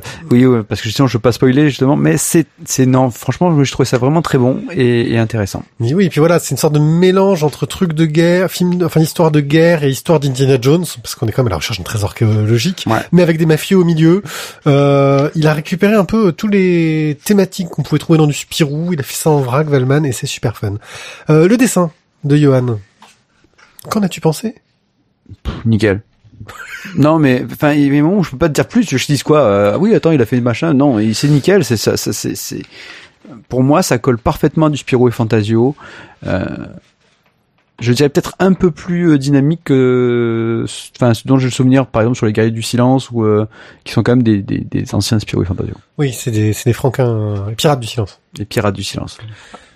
Oui, les guerriers du la- silence c'est un bouquin de oui, voilà. de l'autre. Non, c'est Euh, un vrai bouquin Oui, oui. qui euh, ensuite a été mais adapté en bande dessinée, qui a Euh, été adapté en bande dessinée et qui est de la merde.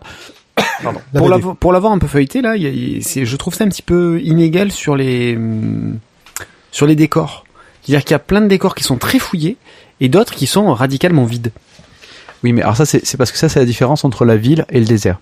Dans la ville, il t'as con, beaucoup de lui. décors, en fait. Et dans le Non, désert, même t'as en un cactus. Et je te veux dire, en intérieur, t'as des intérieurs avec plein de déco au mur, euh, des bibliothèques, des machins. Et puis t'as des intérieurs où bah t'as un grand aplat jaune, un grand aplat orange. Euh, ok, d'accord. Enfin, du, du coup, enfin, ça- du coup, ça, c'est ça, c'est le, le, le passage de l'un à l'autre qui interpelle, je trouve. Bah, je pense que s'il met euh, des taplats comme ça, c'est pour euh, accentuer euh, les expressions des personnages aussi. Euh. C'est-à-dire que c'est ces, cases où justement il n'y a pas de décor, euh, les, les expressions des personnages sont accentuées. Moi j'ai trouvé que euh, Johan avait un trait beaucoup plus lâché en fait comparé au tome précédent, qui s'était vraiment approprié le personnage, que c'était euh, son dessin à lui. Attention, vous allez toucher au bruit des micros, ça va tout tuer, coupez-les quand vous faites ça. Euh, donc euh, ça va vraiment... comment dire Euh, Voilà, il s'est lâché, il a trouvé son style, il est à l'aise dedans, euh, même si parfois pour le coup ça fait un peu trop lâché. Euh, le sens, euh, c'est très dynamique, mais on sent que c'est un peu trop lancé, quoi, moins travaillé. C'est l'impression que ça me donne en tout cas, Euh, mais ça contribue énormément à la patate qu'il y a dans ce Spirou. Théo? Bon. Randall est d'accord avec toi sur l'allusion et la comparaison avec Thomas Jean-Ry et Fournier. Voilà, ouais, moins que du Franquin, voilà, justement. C'est marrant parce que j'ai l'impression que sur ce tome-là, ils ont pas essayé de faire du Franquin, même s'il y a des clins d'œil à Franquin flagrants, hein, euh, mais ils ont essayé euh, de montrer d'autres choses de, de, de Spirou Fantasio. J'avais une question euh, presque technique entre guillemets. Euh, les, les, les planches me, me, me paraissent euh, réduites en termes de taille. Est-ce qu'elles sont travaillées en plus grand format et réduites pour l'impression? Euh, J'en ai aucune idée de comment ils travaillent. Parce que tu, fais une- tu, tu vois ce que je veux te dire ou pas? Oui, c'est travaillé en plus grand format et réduit. là. J'ai l'impression. C'est possible. Après, euh, euh, moi, ce- Johan, je connais pas trop ce technique, mais bon, euh, Johan, il a quand même bossé dans des magazines punk, euh, dans Deadline, il faisait Phil Chaos, c'était super punk. Il a fait du truc jeunesse en couleur directe. Euh, c'était euh, Total Ornithorynque. Euh, Excuse-moi, c'est quoi le rapport entre le truc punk et, euh, et les, le, le travail sur grand format? Euh, c'est au niveau du, du travail. euh, en fait, il a travaillé pour euh, l'Angleterre, donc euh, où on travaille sur des formats peut-être plus petits, j'en sais rien. En tout cas, j'ai un souvenir que c'est un format plus petit. Donc peut-être qu'il a pris des habitudes de travailler sur des grands, de, de réduire ses dessins. Euh, bah souvent, c'est ce que font les dessinateurs. Ils travaillent sur du très grand format pour euh, quelle reproduction euh, ça gagne en précision. Euh, sans aller jusqu'aux planches de Druyer qui font 2 mètres de haut, je crois. Euh, Ah oui. C'est- Il faut, faut un gros, faut un gros dans les, mètres de, les, planches de faut- un gros photocopieur aussi. Ouais, faut un gros scanner. Donc voilà, excusez, Non, mais par- par- désolé pour les petits problèmes de son, on a un problème de, de, de câble. On a un câble qui nous casse les pieds ce soir. Ça dépend des auteurs, généralement c'est un peu plus grand. Voilà. Donc euh, merci, c'est qui qui nous informe? Faut deviner. non, non, non, devine. Monsieur X. Xavier Gilbert qui nous informe. Bon voilà, en général, il travaille un peu plus grand, Euh, mais c'est vrai que ça, ça dépend des auteurs. Il y a des auteurs qui travaillent vraiment au format. Euh, mais voilà. Donc là, pour le coup, Moi, je travaille au format, mais en même temps, je le fais pas imprimer.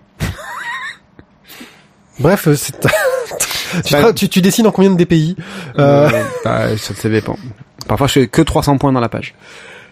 Donc ce Spirou Fantasio, bah moi j'ai passé un très bon moment à le lire. Euh, je trouve que vraiment ça y est. euh, J'attendais euh, le tome où ils seraient super à l'aise, mais vraiment super à l'aise. Jusqu'ici ils avaient mis leur petite pointe, leur petite touche, mais là euh, ils ont leur Spirou à eux quoi. C'est top. Et, et- mais par contre, j'ai une petite appréhension pour la suite. Ah ils Parce que, annoncent, ils, est-ce ils que- annoncent des trucs là. ils annoncent là, des fait- trucs. là ils ont fait du, du Voilà, du- ils annoncent, ils, ils annoncent du, du lourd et je me dis justement, maintenant ils commencent à être à l'aise. Est-ce que ce qu'ils annoncent va leur permettre d'être encore meilleurs ou est-ce que du coup ça va, ils vont être peut-être un peu gênés de l'avoir euh, avec eux? Et moi j'ai un problème, c'est que j'ai une théorie. N'oublie pas, c'est que quand ah, ah, putain ça va, je suis obligé de créer un instant spoil quoi. Euh, une j'ai une des théories, c'est que bon vous revenez dans deux minutes. Hein, si vous voulez pas entendre euh, Donc, ma- je vais dans, faire- dans moins de deux minutes, allez. Je- je- ma théorie va durer va durer euh, 10 secondes, mais en gros voilà, je commence maintenant ma théorie. Lorsque il y a deux Spirou dans un même tome, en général la série s'arrête. N'oubliez pas, c'est ce qui était arrivé euh, pour Machine qui rêve, et c'est ce qui est arrivé pour le le Spirou euh, de Morvan et Munuera. Et là, c'est ce qu'ils sont en train de nous annoncer quand même, qui va arriver. Ouais. Donc euh, attention, vont-ils briser la malédiction? Fin du tic-tac. Fin du tic-tac pour revenir. Vont-ils briser la malédiction? Nous le saurons plus tard. En tout cas, voilà. Ce qu'ils annoncent, c'est, c'est ça donne vraiment envie d'avoir la suite, et malheureusement, il va falloir attendre. Yep. Bon, et bien, sur ce, euh, voilà, vous pouvez, euh, n'oubliez pas d'aller apprécier le dessin de, de, de Randall. euh, que vous pouvez trouver sur le chat du live, enfin sur, sur, sur la page du live, il y, a- il y a tous les liens. Euh, encore désolé si on apparaît un peu plus à la ramasse que d'habitude, parce que voilà, comme on disait, on a l'impression de toucher à peine les pieds euh, sur terre depuis de- depuis aujourd'hui. C'est un peu difficile. Euh, et justement, Et je crois que c'est le moment de, de, de lancer la carte blanche à nous, À nous. À nous, voilà. à nous. Euh, On est nos propres invités aujourd'hui. c'est bon ça. Ouais, c'est c'est pour une fois j'ai pas eu du mal à re- réunir tout le monde pour la carte blanche, alors que pour une fois j'en avais une de prête. Euh, C'est malin. donc on va vous parler de euh, Charlie Hebdo. Euh, je voulais pas faire un truc euh, super chialant, un truc super revanchard euh, pour parler des, des, des méchants euh, qui ont attaqué. Donc pour rappel des faits, si vous êtes pas au courant, mais franchement je vois pas d'où vous sortez.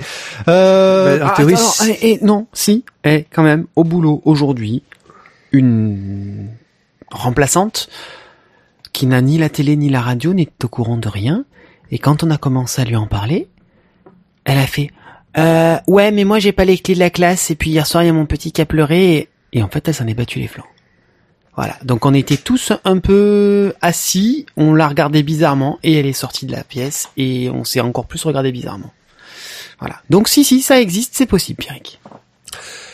Donc, euh, que disais-je? Donc, trois personnes sont euh, euh, après, euh, ça serait presque comique si c'était pas tragique. Après s'être paumés, euh, ont réussi à trouver les locaux de Charlie Hebdo euh, et ont abattu euh, pas mal de monde. Il y a eu 12 victimes.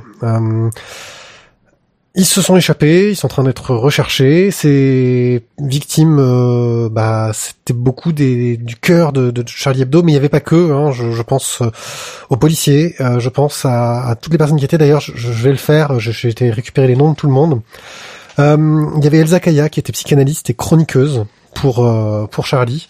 Il y avait Frédéric Boisseau qui est un agent d'entretien. Et là, franchement, tu te dis victime collatérale, euh, c'est voilà euh, du pas de bol quoi. Mustapha Ourad qui était correcteur, qui venait de choper la nationalité française, euh, qui était correcteur chez Charlie. Euh, Ahmed Merabet, un policier, membre de la brigade VTT, qui était du coin en fait, qui, passait par là et qui en gros a essayé de faire quelque chose, qui s'est fait abattre. Michel Reynaud, fondateur du rendez-vous du carnet de voyage de Clermont-Ferrand, qui était là pour rencontrer les auteurs. Honoré, un dessinateur de Charlie Hebdo. Bernard Maris, qui était connu comme Oncle Bernard, qui était un économiste euh, et chroniqueur euh, à Charlie Hebdo et France Inter. Tignou, qui était connu euh, comme euh, de son vrai nom de Bernard Verlac, euh, qui était un dessinateur de Charlie Hebdo et de Fluide. Georges Wolinski, qui était membre de la bande d'Arakiri dans les années 60, pilier de Charlie Hebdo. Et Cabu, de son vrai nom, euh, enfin non, Cabu, pardon, de son vrai nom, Jean Cabu, qui est un dessinateur que je pense que vous avez tous connu à un moment ou à un autre, et Charb, euh, Stéphane Charbonnier, qui était dessinateur, directeur de publication euh, de Charlie Hebdo derrière. Voilà. Euh, Depuis, depuis 2008, 9, je sais plus. Ouais, là, depuis pas très longtemps. Enfin bref, euh, Charlie Hebdo était un magazine, un magazine qui avait des- déjà attaqué parce que c'est un magazine satirique euh, qui, en gros, euh, se foutait de la gueule de tout le monde, euh, mais de tout le monde. Euh, sauf qu'il y a des gens qui, qui, qui n'ont pas d'humour, euh, qui, qui, qui, qui l'ont joué comme ça. Donc moi, ce que je voulais, c'était euh, parler des, des gens qu'on connaissait euh, dedans, parce que moi, ce qui m'a surpris, c'est quand les les noms sont tombés, c'est un coup devenu réel. J'ai suivi un peu ça euh, en direct euh, sur sur Twitter, les réseaux sociaux, etc. Quand les noms, noms sont tombés, d'un coup, c'est devenu réel. Euh, je me suis dit non, mais c'est pas possible. Euh, le premier nom qui, qui, qui m'a vraiment choqué, c'est Cabu. Euh, je crois qu'on a tous euh, ici euh, grandi avec Récréa 2 et Dorothée. Euh, et Cabu qui était le dessinateur euh, de l'émission. Moi j'ai un souvenir, euh, c'est vraiment un truc, il, il donnait des trucs pour dessiner et il se disait pour, euh, pour, des- pour faire des caricatures. Et ces trucs c'était toujours d'utiliser un objet, un gimmick qu'il allait utiliser pour reproduire le personnage. Et moi je me souviendrai toujours de ce, ce dessin de, de, de Gainsbourg. Euh, il utilisait une clé de sol et la clé de sol permettait de faire la barbe, de faire les cheveux et c'était sa base pour dessiner Gainsbourg et j'avais je trouvais ça tellement magnifique à l'époque de me dire Oh, mais c'est tout con en fait le dessin et puis t'essayais tu faisais de la merde mais euh, voilà euh, c'était quelqu'un qui était euh, qui avait l'air d'une gentillesse totale euh, qui faisait des, des bandes dessinées donc moi je, je- je me souviens avoir lu le Grand Duduche je vous ai sorti là un vieux tome du Grand Duduche euh, que j'ai piqué à mon père qui est dans un état lamentable Mm, mm, mm. euh, qui avait cette particularité d'avoir euh, les bandes noires. C'était rare à l'époque. Euh, de l'espace interstitiel, enfin le- les, les Mhm. gouttières quoi, étaient noires dans le Grand Ah ouais, fait attention. Euh, c'était super rare à l'époque et donc il racontait les aventures d'un lycéen un peu glandeur, euh, enfin dans une France Très- euh, à peine à, peine post 68 hard, euh, Ouais. voilà, euh, qui voulait euh, se draguer la fille du proviseur. Et puis après, tous ces dessins de presse, les beaufs euh, qu'il faisait euh, dans la presse, euh, ces personnages détestables qu'il représentait, euh, et ces caricatures qui, qui nous faisaient beaucoup rire. Alors, je sais pas si vous, vous avez des, des souvenirs à partager. Euh, sur- bah moi le souvenir de Cabu surtout c'était euh, enfin Dorothée quoi le nez de Dorothée les tous se le les, dise. tous les dessins euh, qu'il faisait de la de, de- enfin qu'il fait sur la bande avec euh, Corbier Ariane euh, Et Dorothée Tout était fait en direct, tout Ouais. était fait en 2-2. Euh, Au-delà de la réalisation de dessin, qui était euh, du dessin caricatural, euh, on va dire relativement rapide au niveau du trait, il avait tout le temps des idées, des idées de mise en situation, des idées de perspective, etc. Euh, Enfin, ça fusait à 200 à l'heure. Enfin, il, avait à peine fini un dessin qu'il en attaquait un autre. Enfin, c'est, euh, je, trouve que l'une des qualités artistiques, elle était là. Alors après, est-ce que l'idée venait euh, en dessinant ou est-ce que le dessin euh, faisait suite à l'idée Je ne sais pas, mais c'était impressionnant de voir ce gars qui n'arrêtait pas de dessiner tout au long de l'émission en sortant planche sur planche, quoi. Et euh, je, je- dis pas que tout était absolument excellentissime, mais il y avait toujours quelque chose, ça faisait toujours rire, ça faisait toujours sourire, ça fonctionnait quoi. C'est euh, voilà, moi c'est mes premiers souvenirs de de de, de, de dessin, de, de voir quelqu'un dessiner. Voilà, c'est euh, comment ça fonctionne le dessin. Ben c'est pas des, c'est pas des copains de classe qui dessinent ou qui dessinent bien ou machin. C'est euh, ce- ce feutre là et euh, et ce, ce ce coup de feutre. Comment est-ce que comment est-ce qu'il remplissait comment plume. Il dessinait à la plume. voilà, c'est c'est c'est c'est c'est c'est- c'est- c'est absolument fabuleux de de de, de, de- c'était c'était fabuleux de le, de le voir dessiner comme ça. En tout cas, c'est les souvenirs que je garderai. Mhm.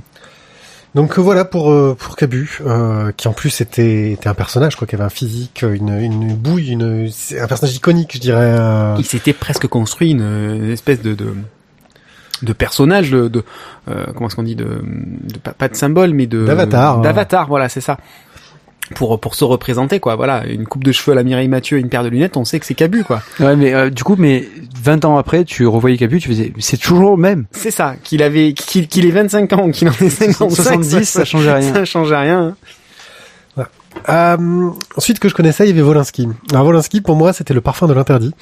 Euh, Mhm. c'était les BD que tu, enfin, je veux dire, il faisait beaucoup de dessins de presse, donc Mhm. il y avait quelques BD, mais c'était surtout euh, du un dessin et un peu de texte euh, derrière. C'était le truc que tu voyais d'un œil par-dessus l'épaule de tes parents, euh, que tu savais que t'avais pas le droit de voir, mais il y avait des filles avec des avec les tétés qui étaient sortis, c'était trop bien.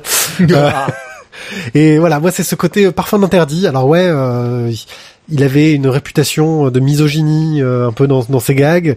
Euh, bah il- ouais, France des années 70. euh, voilà, après c'était plus euh, bah, on en parlait hein, dans, en parlant d'avant d'oublier, c'était plus non plus euh, quelqu'un de, de tout jeune et je pense qu'il a aussi euh, été élevé dans une image de la femme qui n'est plus l'image qu'on aimerait en donner maintenant. En tout cas, il y avait ce trait, ce trait coquin, ce trait joyeux. Il avait été jusqu'à dire, euh, alors je, je sais plus quelle source j'étais, qu'il avait demandé à sa femme de jeter ses cendres dans les toilettes, comme ça il verrait ses fesses tous les jours. C'est ça. Voilà. Euh, ce bon vivant, ce, voilà, c'est c'est c'est un personnage euh, que je trouve rigolo. Je parlais de ses engueulades euh, au- à la présidence euh, dans le jury du festival d'Angoulême avec euh, avec Trondheim, que Trondheim avait pas mal reporté. Euh, ouais, c'était la jeune génération et l'ancienne génération. Euh, bref, quelque chose d'assez difficile. Euh, Euh, euh, chose- en fait, moi, je l'ai. je- je- honnêtement, j'ai vu beaucoup de ses dessins, mais euh, euh, sans jamais vraiment m'attarder dessus. C'est, je l'ai découvert en fait le sur un reportage à la télé où en fait on le on le voyait travailler. En fait, il voulait expliquer comment il bossait. Et, et voilà, un personnage que je connaissais juste de nom. Ben, j'avais découvert sa façon de travailler déjà. J'avais surtout découvert son bureau qui était euh, un- je pense, un musée. Quoi, tu, tu, tu, tu devrais passer à peu près, je pense, une semaine entière pour euh, découvrir la moitié des trésors qu'il doit receler. Mais, euh, mais c'était, voilà, c'était, vraiment un gros bosseur et et j'avais été un petit peu euh, ébahi devant, euh, voilà, le, le fait que pour dessiner, ben, il fallait pas euh, juste euh, euh, bosser euh, un petit peu. surtout qu'il a un trait simple. Il fallait Euh, bosser en fait tous les jours, euh, 8 heures par jour, quoi. Ouais, surtout qu'il a un très simple. T'aurais presque tendance à te dire si tu connaissais pas le travail du dessinateur. Hein, bon, bah, c'est facile à faire euh, ce qu'il fait. euh, ces trois traits, euh, c'est bon. euh, faire de- des demi-cercles euh, et un petit trait au milieu pour faire des tétés, c'est donné à tout le monde, quoi. ouais sauf que bizarrement c'est les tétés qui donnent pas très envie quand c'est toi qui les dessines oui, c'est ça. Quand toi tu dessines paires tu de seins, tu fais plutôt des gants de toilette. ça fonctionne moins bien non Mais, non, mais c'est parce qu'il est un peu gérontophile. euh, tu, tu, tu savais pas. Euh, moi je suis je suis tout au film D'ailleurs, tout- enfin tout à l'heure sur la Wonder Woman d'Urban. Ah, pardon. oui. Bon. Je vais pas en parler. Voilà, la page collée un peu. non, bah, bah, écoute, pour revenir sur Volinsky, toi tout à l'heure tu disais que c'est quand tu as entendu Cabu que tu as, eu l'impression que ça, ça, ça, ça prenait, ça prenait sens, ça devenait réalité. Euh, moi, c'est quand j'ai entendu le nom de Volinsky parce que c'est le premier nom que j'ai entendu. Et là, j'ai fait, mais, mais, voilà. Comment, comment c'est possible? C'est, euh, c'est, un nom qui fait partie du patrimoine. Alors, on en a déjà parlé tout à l'heure. Hein, c'est euh, Charlie fait partie du patrimoine, Cabu fait partie du patrimoine. C'est, le journal Grand Frère qui, qui traîne toujours à côté, même si on le lit pas. Il, il est là, il, il balance, euh, il balance ses saloperies euh, entre guillemets euh, euh, à la gueule de tout le monde, et euh, tout le monde en prend, en, en prend pour son grade. Mais, mais c'est normal. Il est là et il est là pour ça, quoi. Et voilà, donc quand euh, quand le nom de Wolinski, quand on nous explique qu'il y a des morts et que Wolinski en fait partie, là ça, voilà, je, je- c'est à la fois de l'incompréhension et euh, la mise devant une, une forme de réalité absolument horrible. Euh, donc voilà.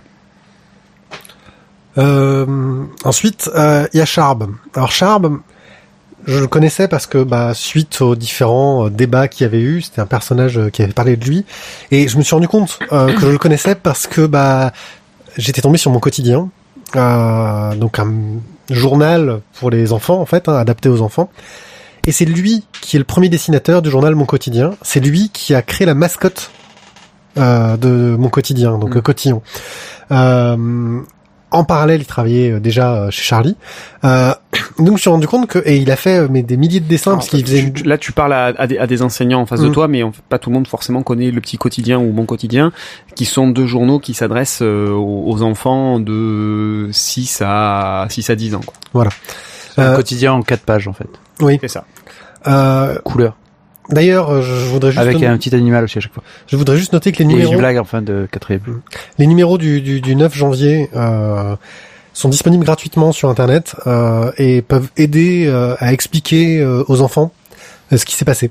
avec des mots simples, avec de la clarté, parce que c'est pas forcément facile de trouver les mots pour pour expliquer ça aux gosses. Alors, je- je- je- j'en profite pour euh, pour donner l'information. C'est euh, Azertov qui nous a qui m'a transmis le lien tout à l'heure par le, le biais du, du chat. Euh, Frédéric Niff l'a posté sur euh, Facebook. C'est le rédacteur en Euh, chef de Spirou Magazine. Voilà, donc chers amis, Spirou va réaliser un numéro spécial hors série qui paraîtra déjà la semaine prochaine afin de rendre hommage aux 12 personnes assassinées, dont des auteurs de Charlie Hebdo, Cabu, Charb, Tignou, Wolinski, et pour expliquer pourquoi la liberté d'expression est si importante dans un monde civilisé. Dire que nous ne sommes pas d'accord avec cette vision d'une société totalitaire. Je ne suis pas d'accord avec ce que vous dites, mais je me battrai jusqu'au bout pour que vous puissiez le dire. Evelyne Béatrix Hall en 1906 pour résumer la pensée de Voltaire. Nous vous sollicitons donc pour participer à ce numéro spécial. Votre dessin, votre texte, votre ou vos planches doivent nous arriver au plus tard ce samedi 10 janvier. D'avance, un très grand merci pour votre soutien. Rappelons toutefois que Spirou est un journal qui prône la tolérance jusqu'au cœur de sa devise. Spirou, ami, partout, toujours. Vieux slogan. Un très vieux slogan. Signé la rédaction Spirou. Donc, euh, Oui, il en avait déjà euh, parlé euh, dans la journée. Il n'était pas aussi précis. Il savait pas quelle date il fallait qu'il voit quelles étaient les possibilités au niveau de la publication. Voilà, La donc semaine au niveau de la prochaine, publication, ils veulent publier pour la semaine prochaine, donc ça veut dire qu'avant samedi, avant ce samedi 10 janvier, il faut envoyer vos planches. Il sortira peut-être en même temps que le prochain Charlie Hebdo qui sortira. Qui sortira? Qui sortira euh, parce que tous les auteurs euh, encore euh, vivants se sont réunis aujourd'hui et j'imagine que ça n'a pas dû être facile pour faire le journal. Ils ont été accueillis par les rédactions euh, de Libé, du Monde et euh, de France Télévisions et en plus ils ont reçu des soutiens d'une association pour le soutien de la presse, un soutien de 250 000 euros ainsi que de l'association pour les nouveautés autour de la presse de chez Google de 250 000 euros. Euh, ce qui j'espère va leur permettre parce que là ils ont plus rien, ils ont plus d'ordi, ils ont plus de stylo, ils, ils ont ils ont plus rien. Donc euh, pour sortir le magazine mercredi, je pense que il va y avoir du taf. Euh, donc Charb, euh, revenons sur lui. Euh, je connaissais aussi ses dessins et son trait, ces bonhommes euh, au teint jaune avec euh, des cernes qui n'en pouvaient plus, leur gros nez, leur, leur tête un peu débile, parce que je pense que bah grâce aux réseaux sociaux, on a tous eu un dessin de Charb sous les yeux à un moment ou un autre, ne serait-ce que dans les affaires des couvertures, euh, où ils faisaient les caricatures du prophète, où ils les diffusaient, où ils ont eu plein de problèmes à cause de ça. D'ailleurs, bah, c'est ce qui a amené euh, l'attaque d'hier.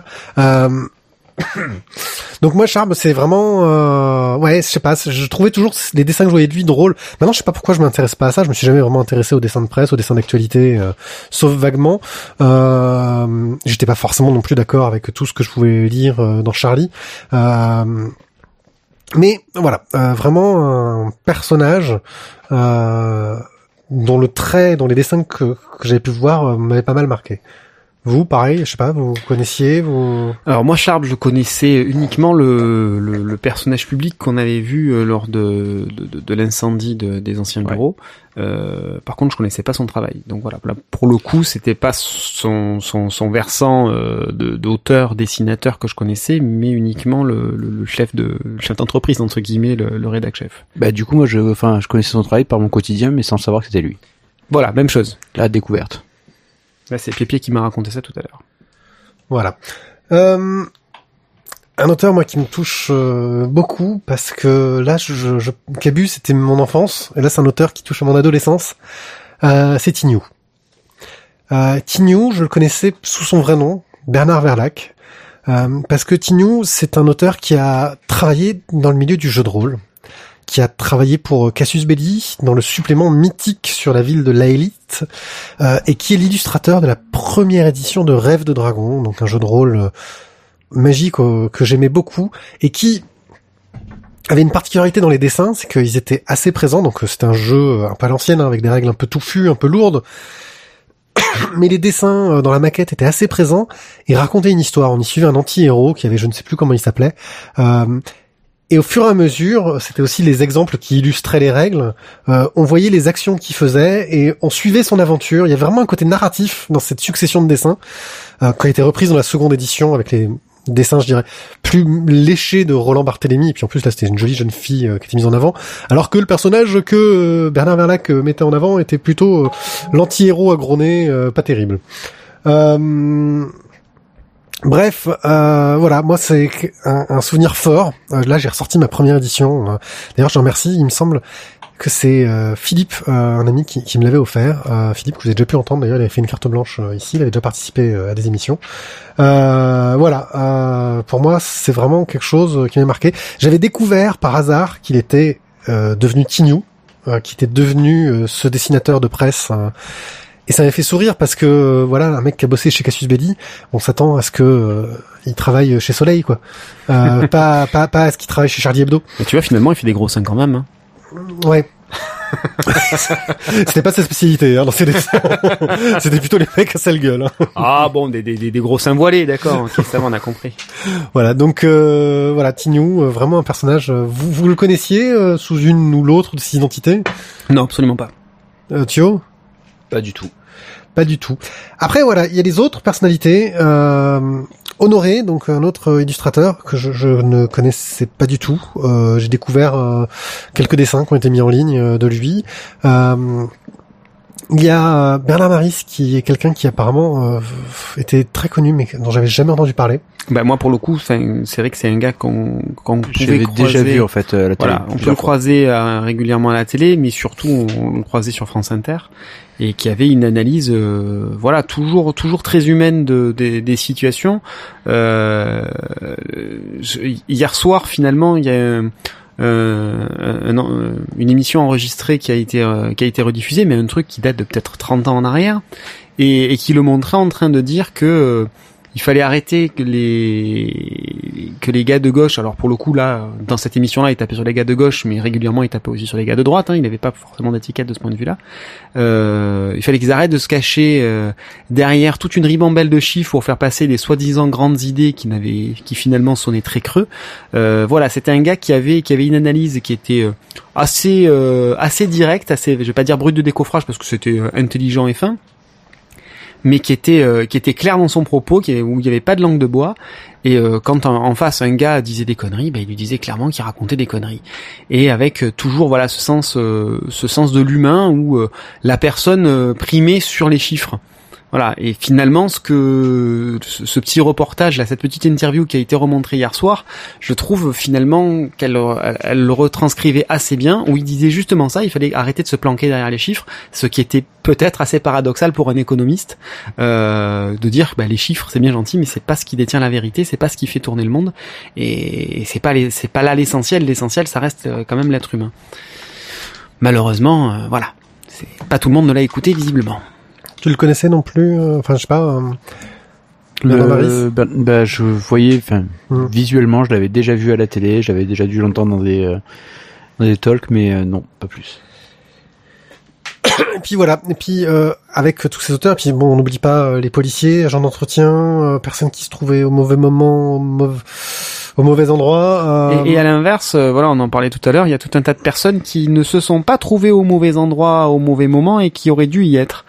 Et c'est là qu'on peut se dire que finalement le hasard parfois peut aussi bien faire les choses. Il y a, eu malheureusement du malheur dans l'histoire, mais il y a des personnes qui, qui, qui auraient dû être là et qui n'y ont pas été, et tant mieux pour eux.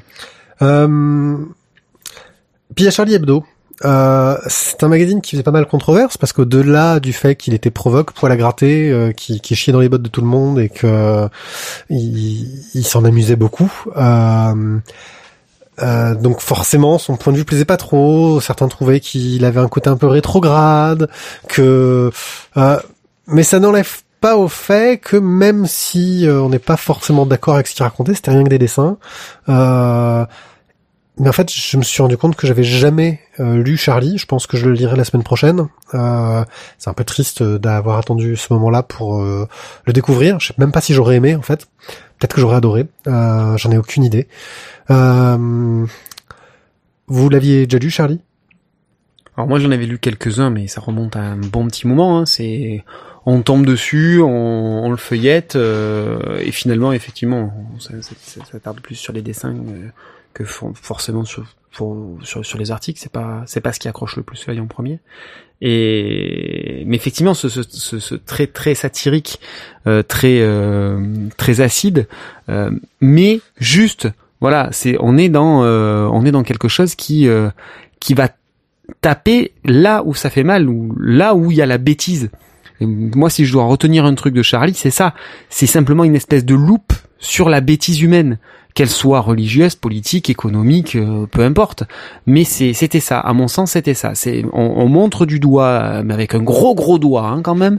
Euh, là, t'es en train de raconter n'importe quoi. Tu mets, c'est, des conneries qui sont plus grosses que toi, mon pote. Et voilà, c'est, c'est pour ça que c'est un journal pour la gratter. C'est pour ça que c'est un journal qui faisait réagir. C'est parce qu'il nous mettait face à nos propres bêtises, face à notre propre connerie du quotidien. Parce que malgré tout, on fait tous forcément partie euh, d'une communauté, d'un groupe, d'un mouvement, euh, qu'il soit politique, encore une fois, religieux, économique ou autre. Quand euh, on fait partie de, de- de- du choix des pays européens, occidentaux, civilisés et riches, eh ben forcément, et qu'on nous met euh, face aux pays pauvres en- ou en voie de développement, comme on aime à les appeler, euh, ben forcément, on fait aussi partie du lot. Et quand on montre les pays riches du doigt, ben on, on se fait montrer nous-mêmes du doigt aussi. Donc, euh, c'est un journal qui pouvait toucher tout le monde, quelle que soit sa communauté, quelle que soit son opinion. Euh, voilà. Pour le coup, on peut pas dire qu'il était d'un bord ou d'un autre. Euh, Il était, voilà, encore une fois, pour moi, une une loupe de la bêtise humaine. C'est un beau discours. hein. Ouais, ouais. Yep. ouais. Attends, attends, on applaudit. Ouais, bravo, bravo, votez pour lui. Euh, Merci. Euh, ouais, alors euh, bon, il y a eu pas mal d'appels à abonnez-vous tous à Charlie Hebdo. Alors j'aurais envie de dire, euh, n'écoutez pas forcément euh, ces gens pour vous abonner aveuglément à un magazine que vous n'avez peut-être jamais lu. Euh, achetez le prochain Et numéro. que vous n'aimerez pas forcément. Enfin, je veux dire, Voilà, achetez le prochain numéro pour euh, l'hommage. Euh, achetez peut-être un des suivants pour vous faire une idée de ce qu'est vraiment Charlie Hebdo, parce que le prochain, ça sera pas vraiment ce qu'est Charlie Hebdo, je pense. Euh, bah, je et pense puis à partir de là, décidez par vous-même euh, si vous vous abonnez ou pas. C'est ça. Euh, Faites-vous votre propre idée. Et puis, est-ce qu'il y a besoin de s'abonner? Enfin, je sais pas. Après, c'est chacun qui fait son qui fait son choix, qui fait son qui se fait son opinion de la chose. Hein. En tout cas, soutenez la presse. Euh, parce qu'on a besoin d'une presse euh, indépendante, d'une presse qui peut ouvrir sa gueule, d'une presse qui peut euh, faire du poil à gratter, qui, qui peut bah, chier dans les bottes de tout le monde euh, juste euh, pour rigoler. C'est ça. Que vous soyez d'accord ou pas, c'est ce qu'on appelle la liberté d'expression. Donc, il y a besoin de, ces, de ce son de cloche là aussi. Et puis, si vous n'êtes pas d'accord avec Charlie aujourd'hui, peut-être que vous le serez demain. Et si vous l'êtes aujourd'hui, ça ne veut pas dire que demain vous le serez non plus. Mais il y a besoin d'avoir ces opinions là qui soient mis en exergue. Voilà. À mon sens, c'est c'est ça la liberté d'expression. C'est encore une fois, on va reprendre le texte qui avait été utilisé tout à l'heure. hein. C'est même si je suis pas d'accord avec euh, avec vos opinions, je me battrai euh, pour que pour que vous puissiez vous les vous puissiez les exprimer. C'est Charlie, c'est exactement ça. Et je pense que le mouvement qui se passe en ce moment en France de, de, de- de colère et de contestation face à ces attentats, c'est exactement ça. Même les gens qui n'ont jamais lu Charlie ou qui n'étaient pas d'accord avec les idées de Charlie euh, bah, se battent pour que ce journal-là puisse exister et que ces opinions-là puissent être diffusées. C'est bien là le- l'essentiel à mon sens. Bien, voilà, merci euh, Charlie. Euh, Dommage qu'on ait dû en arriver là pour que d'un coup on soit tous pleins à penser à la presse et au fait qu'on en a besoin. Euh, mais je pense quand, que c'est- quand on essaie de te retirer une liberté que tu t'aperçois Ouais. qu'elle est essentielle. exactement. Espérons que les conséquences ne soient pas qu'on nous prive encore plus de liberté, euh, comme ça a pu l'être vis-à-vis de certains attentats le 11 septembre, Euh, et que bah voilà, espérons que les conséquences ne seront pas aussi terribles que ce à quoi je m'attends malgré ma naïveté habituelle. Bon, à une plus petite échelle, ce que j'espère, c'est que Charlie se remettra de, de, de cette, euh, cette ignominie et qui- qu'ils arriveront à, à retrouver une éditoriale euh, claire avec des, des, des piliers pour euh, pour continuer à, à fournir, Oh, pas à fournir du travail. Non, mais voilà, c'est compliqué de réorganiser comme ça en, en très peu de temps euh, une équipe éditoriale aussi. Même s'ils n'étaient pas deux à, à dessiner, à écrire, ça reste euh, ça reste quand même une grosse restructuration en peu de temps. Donc euh, tout à l'heure tu disais euh, c'est pas forcément le premier numéro qu'il faudra regarder, peut-être le deuxième. Euh, oui, re- regardez le deuxième, pensez à regarder aussi le cinquième et le dixième parce que effectivement il faut peut-être que les choses, euh, faut, faut laisser peut-être un peu de temps pour que les choses se mettent en place. Voilà, donc euh, Randall va sur le, la chatroom va un peu dans l'autre sens. Il dit qu'il est trouvé souvent trop vulgaire, mais qu'ils aimaient bien, qu'il aimait bien le fait qu'il tapait sur tout le monde, et que c'est pour c'est pour ça parce que euh, c'est pas parce que je suis pas d'accord avec toi que euh, je dois te fermer la gueule. Euh... Abruptement, je change de sujet parce qu'on est en train d'arriver dans le discours pathos avec les violons. Euh, si vous voulez participer à nos cartes blanches, si vous aussi vous avez votre coup de gueule, si vous voulez parler de quelque chose, si vous avez, euh, je sais pas, si vous voulez nous faire l'histoire de Charlie Hebdo, comment de Harakiri, on arrive à Charlie mensuel, puis Charlie Hebdo, euh, la scission avec Ciné. Si vous maîtrisez le sujet qu'on maîtrise pas du tout pour le coup, mais qui est un sujet historique intéressant au-delà des, des faits. Mais si vous voulez aussi parler de toute autre chose, sachez que vous êtes le bienvenu dans notre émission, que la carte blanche, euh, c'est aussi le moyen pour que n'importe qui veuille ouvrir sa gueule, même si on n'est pas forcément d'accord avec vous, mais on sera là pour vous le dire qu'on n'est pas d'accord avec vous, rassurez-vous. J'aimerais Euh, faire un dossier Le Point Express Marianne, s'il vous plaît. Oui, bien entendu. Euh, alors, les francs-maçons euh, qui envahissent Aix-en-Provence euh, dans l'immobilier. C'est c'est pas ça euh... Mais ça, c'est déjà fait. Pourquoi tu en parles? Ah oui, Ouais, c'est vrai. Ça, c'était le 12 Brumaire, hein, depuis, c'est lancé en place. Bon, et là, on va partir dans notre splash page. Euh, N'oublie pas, Isaac, c'est toi qui fais la musique.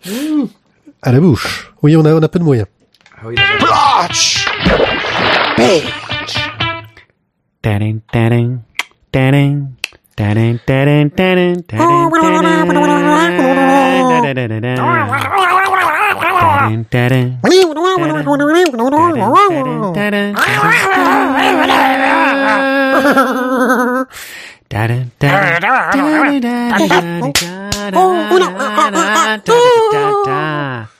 da da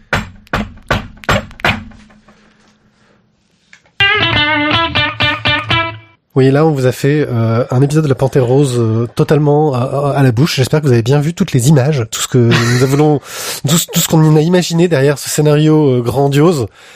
Euh, C'était c'était la douzième version parce qu'on a eu on a beaucoup travaillé avant quand même. Ouais. C'est quoi? On a on a commencé l'émission avec euh, une ou deux minutes de retard et je crois qu'on a eu l'idée à, à 20h57, 58. un Disons que ça, hein. non, juste pour, leur- pour pour dire en fait, on a on a on a installé le matos environ 10 minutes avant de commencer l'émission. Et on a quand même fait un sketch. C'était pourri, euh, mais comme je le dis d'habitude, pour nos splash page, vous avez soit une super interview, soit un sketch pourri. Bah là, il n'y avait pas d'interview.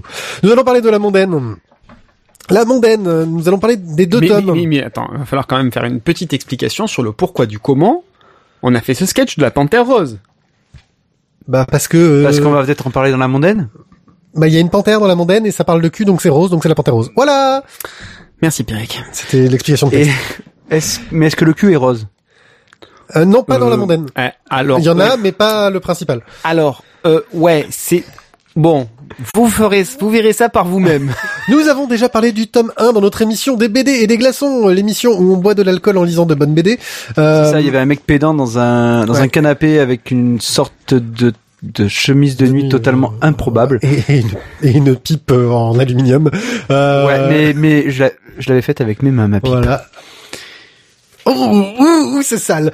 Et euh, et donc euh, et Je donc tiens à préciser, maman, je n'étais pas là ce jour-là. et un cocktail qui déchire. Alors par contre, oui, le cocktail Ah, dont le on parle, cocktail, il déchire, euh, oui. franchement, il déchire sa maman. Je vous le recommande euh, C'est fortement. lequel celui-là? Le 1860. Ouais. Et celui-là, franchement, on, on, on l'a on l'a pas fait pour le nouvel an. Ah, on aurait dû le faire, Même pas vous m'en avez parlé de celui-là. Excuse-moi, Oh là là. t'avais qu'à Regardez l'émission, je sais. et les regarder. Donc voilà. pour ceux qui n'ont pas regardé notre émission, euh, et franchement c'est une honte parce que malgré les qualités techniques euh, parfois déplorables, quoique sur cet épisode-là c'était plutôt pas trop mal, euh, C'était un des moins pires. voilà, euh, on dit des choses vachement intéressantes en improvisation totale euh, dans les prochaines émissions que nous ferons un jour peut-être. Improvisation totale. Oui, j'improvise les mots aussi. Dans la prochaine émission que nous ferons euh, de DBD des glaçons, rassurez-vous, on a décidé d'écrire. C'est un truc de fou. On va préparer des choses, on va écrire, on va storyboarder. on va- Ouais, alors Un jour. euh, c'est écrit sur le. Là, la table est descendue d'un centimètre, les gars. Esprit es-tu là? Je... Cabu, Oui. Cabu sur, sur la table, celui. Euh, donc du coup, c'est c'est au rang de projet, on va dire, sur, euh, bah, sur sur nos Google Docs, mais en fait, pour l'instant, c'est toujours sur la même ligne et il y a pas, il y a rien de plus. Euh, c'est aussi parce que euh, en attendant, euh, on attend que mon cher, euh, notre cher maître des cocktails euh, arrête d'être amoureux et de jouer à sa nouvelle PlayStation 4. C'est deux occupations qui prennent beaucoup de temps. Oh merde, putain. Ouh là, j'ai cru qu'il était amoureux de sa PlayStation 4 ou qu'il jouait beaucoup avec Oui, sa nouvelle amoureuse. Enfin bon bref. Les deux. tu- Ah voilà, tout ça. Ok. Oh, La mondaine, mais euh, de donc quoi la que ça mondaine, parle quoi que ça parle. Alors, euh, c'est Tizak. La mondaine. Bon bah écoute, vous l'aurez compris, hein, euh, c'est donc l'histoire. D'accord. Donc c'est l'histoire de la brigade mondaine à Paris. On est dans les années Mathieu 40. 40, parce qu'on est euh, pendant l'occupation. Voilà. Euh, on est dans les années 40. Euh, donc c'était pour savoir si on était vraiment à, bien avant l'occupation. On- Ça commence en 30, je crois, et ça on finit dans les années 40, non? Euh, Avec euh, donc l'arrivée Ça commence en 30 et en Voilà. fait, on, on a la fin, on est euh, lors d'un euh, lors d'un bombardement euh, dans les années 40. Voilà, merci. Euh, donc on commence avec notre personnage euh, fil rouge qui est une bleusaille qui débarque donc à la, à la brigade mondaine. Euh, on est dans de la bonne petite famille bien pensante, bien bourgeoise. Euh, point trop n'en faut, on mange bien à la, à la bonne heure. Euh, maman est à la maison. Euh, quand je dis maman, pardon, sa femme est à la maison. Et euh, l'appartement est impeccablement bien tenu, on ne dévie absolument pas des bonnes mœurs, et quand je dis bonnes mœurs, de la banalité quotidienne. Et euh, donc ce jeune homme va débarquer à la brigade mondaine où là euh, on est dans des milieux de dépravation complète, notamment pour l'époque, c'est-à-dire que le contrepoint est encore plus saisissant. Et, euh, et où l'argent et le milieu bourgeois aidant, euh, les dépravations peuvent atteindre des sommets non négligeables, la panthère euh, en étant un point assez culminant. Oui, puis surtout qu'on est dans une libération des mœurs. euh, on est vraiment dans une époque. Euh... C'est ça, on est on est en poste euh, en, poste Après-guerre, belle époque. Voilà, on est on est en- dans l'entre-deux-guerres, donc euh, il y, a, y a- y a quand même une, une folle envie de s'amuser malgré tout. Mais on est dans la retombée aussi de ça, puisque on est dans le début de l'occupation. Et, et donc là, il va falloir que nos que nos policiers fassent euh, contre euh, euh, mauvaise fortune bon cœur euh, à- et devoir composer avec les, les autorités allemandes euh, qui prennent petit à petit de plus en plus d'espace Dans le tome dans le tome 2 et euh, et qui vont voilà ternir un petit peu l'ambiance générale de cette brigade où même si le boulot est dur euh, avec les planques euh, avec les arrestations euh, voilà ces milieux un petit peu particuliers euh, l'ambiance se détériore quand même assez cruellement au sein de l'équipe parce que euh, les blagues sur les juifs euh, quand tout va bien c'est une chose. Les blagues sur les juifs quand on est en période d'occupation et que soi-même on est juif policier et qu'il faut qu'on soit confronté tous les jours à la police euh, allemande euh, c'est un petit peu compliqué parce que du coup la blague ressemble fortement à de la délation.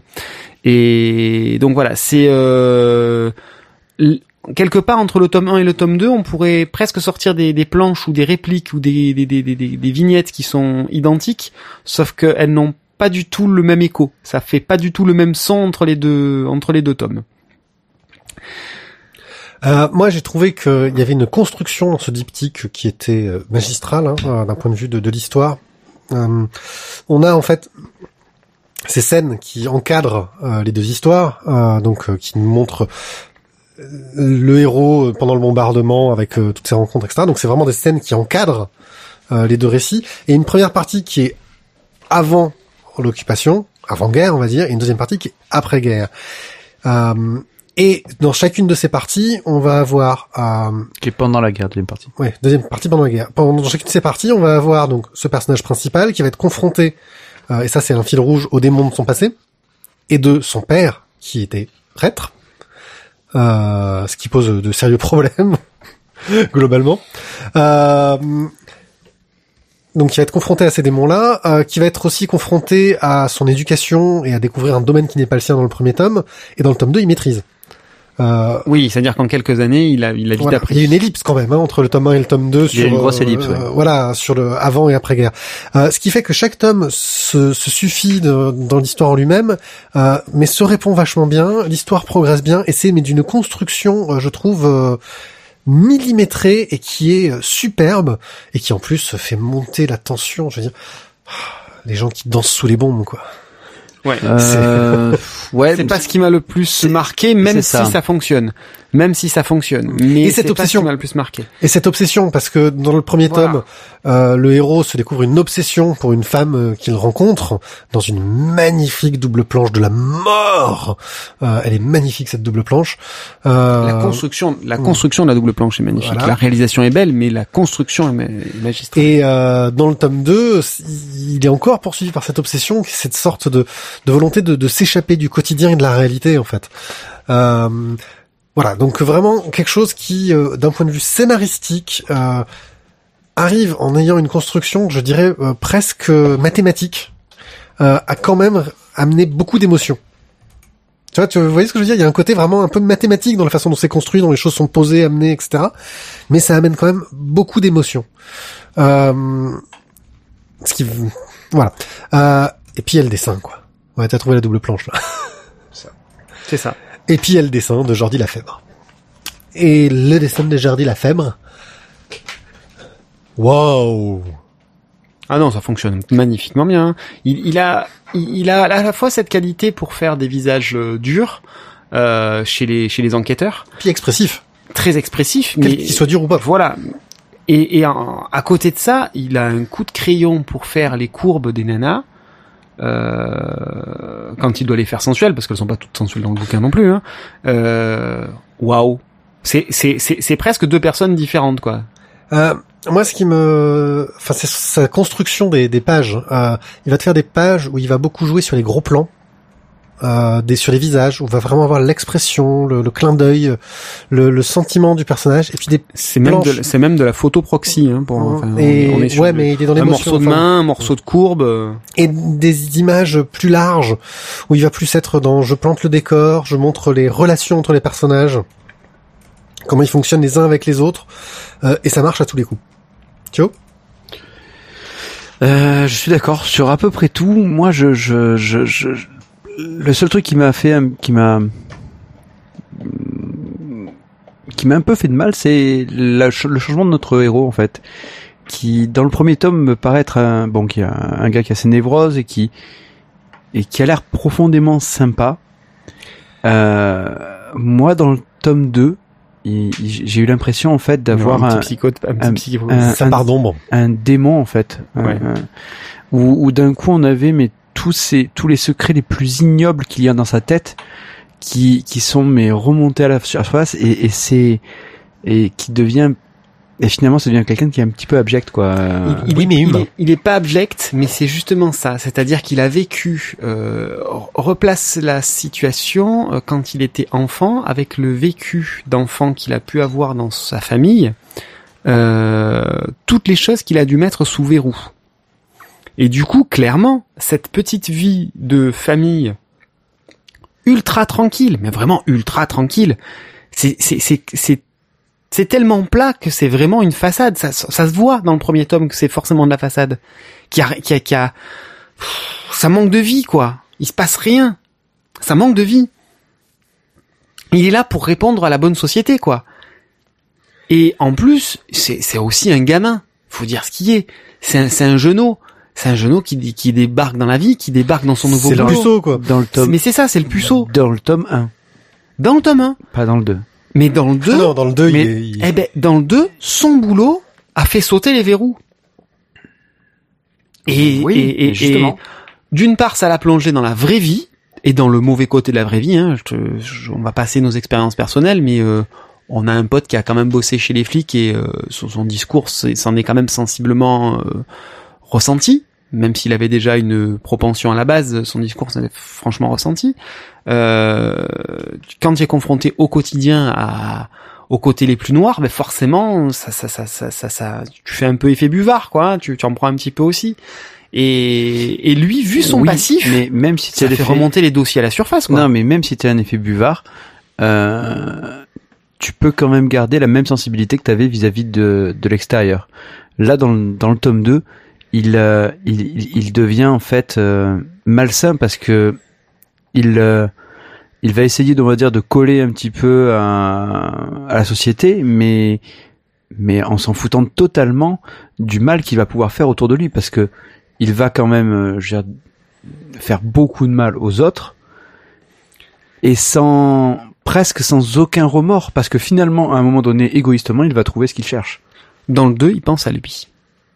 Et Bah, dans le 1, n'a il pense, qu'un dans objectif. le 1, il pense à sa famille, dans le 2, il pense à lui. C'est ça, c'est ça. Et dans, dans, dans vu que sa, sa famille euh, explose, on va dire définitivement, euh, dans le 2, il pense à lui, il pense enfin à, à ses envies à ses sentiments. Et non plus à l'image qu'il doit donner pour la bonne société, et notamment vis-à-vis de sa maman. C'est euh, ou vis-à-vis du, du- de l'auréole passif de son papa, de l'auréole passé de son papa, ou de l'ancien statut de son papa. Enfin bref, c'est euh, voilà. Là, il pense clairement à ses envies, à ses besoins, à ce qu'il a rencontré, aux sentiments qu'il a pu qu'il a pu ressentir, euh, qu'il a pu avoir. Euh, c'est c'est ça qui est qui est mis en avant finalement dans dans, dans ce deuxième tome. C'est euh, on, on brise la on brise la façade qui est fausse, qui est peut-être euh, politiquement correcte, mais qui est fausse pour laisser libre cours euh, aux sentiments et à la passion. Voilà. Même si effectivement elle sort clairement du cadre, euh, ben, au moins ce sont ses sentiments et c'est la vie qu'il veut mener. Ouais. Bref, vous l'aurez compris, euh, un bouquin magistral qui nous a waouh a tué. J'espère que les personnes qui ont gagné les deux tomes de la mondaine euh, euh, au concours du, du centième euh, seront satisfaits parce que franchement, euh, c'est un très beau cadeau, je trouve, dans les lots. Ah, Euh, j'aurais, voilà. aimé, gagner pour, le, pour la mondaine. Parce que euh, bon, donc Zidrou et la femme, on avait déjà lu euh, Lydie euh, qu'ils avaient écrit tous les deux. Je rappelle que Zidrou, euh, c'est que, enfin, je, je- on le voit dans ce genre de, de bouquin depuis pas si longtemps que ça, ça fait quelques années, hein, mais euh, jusqu'ici, il faisait des choses plus dans l'humour, dans le euh, entre guillemets le commercial, je dirais. Et en fait, il a une finesse d'écriture, une finesse de récit, mais qui est euh, à laquelle je me serais pas attendu au départ, euh, même si euh, ces BD humoristiques avaient rien de, de mauvais, hein, mais on s'attend pas à ce que à ce qu'il puisse y avoir autant de profondeur, de justesse dans l'écriture derrière. Et Jordi Lafèvre, bah, pour moi, c'est une révélation. Je vous recommande fortement d'aller voir son blog, où il met des planches et des images en très haute qualité, euh, qui sont mais euh, magnifiques. Si vous voulez faire un fond d'écran de la mort, euh, n'hésitez pas. Euh, Ou si vous avez une belle imprimante couleur au boulot. Ouais, pour vous mettre ça sur un mur. Euh, franchement, euh, voilà. Je vous, je vous recommande ce blog qui, qui a des images, mais sublimes.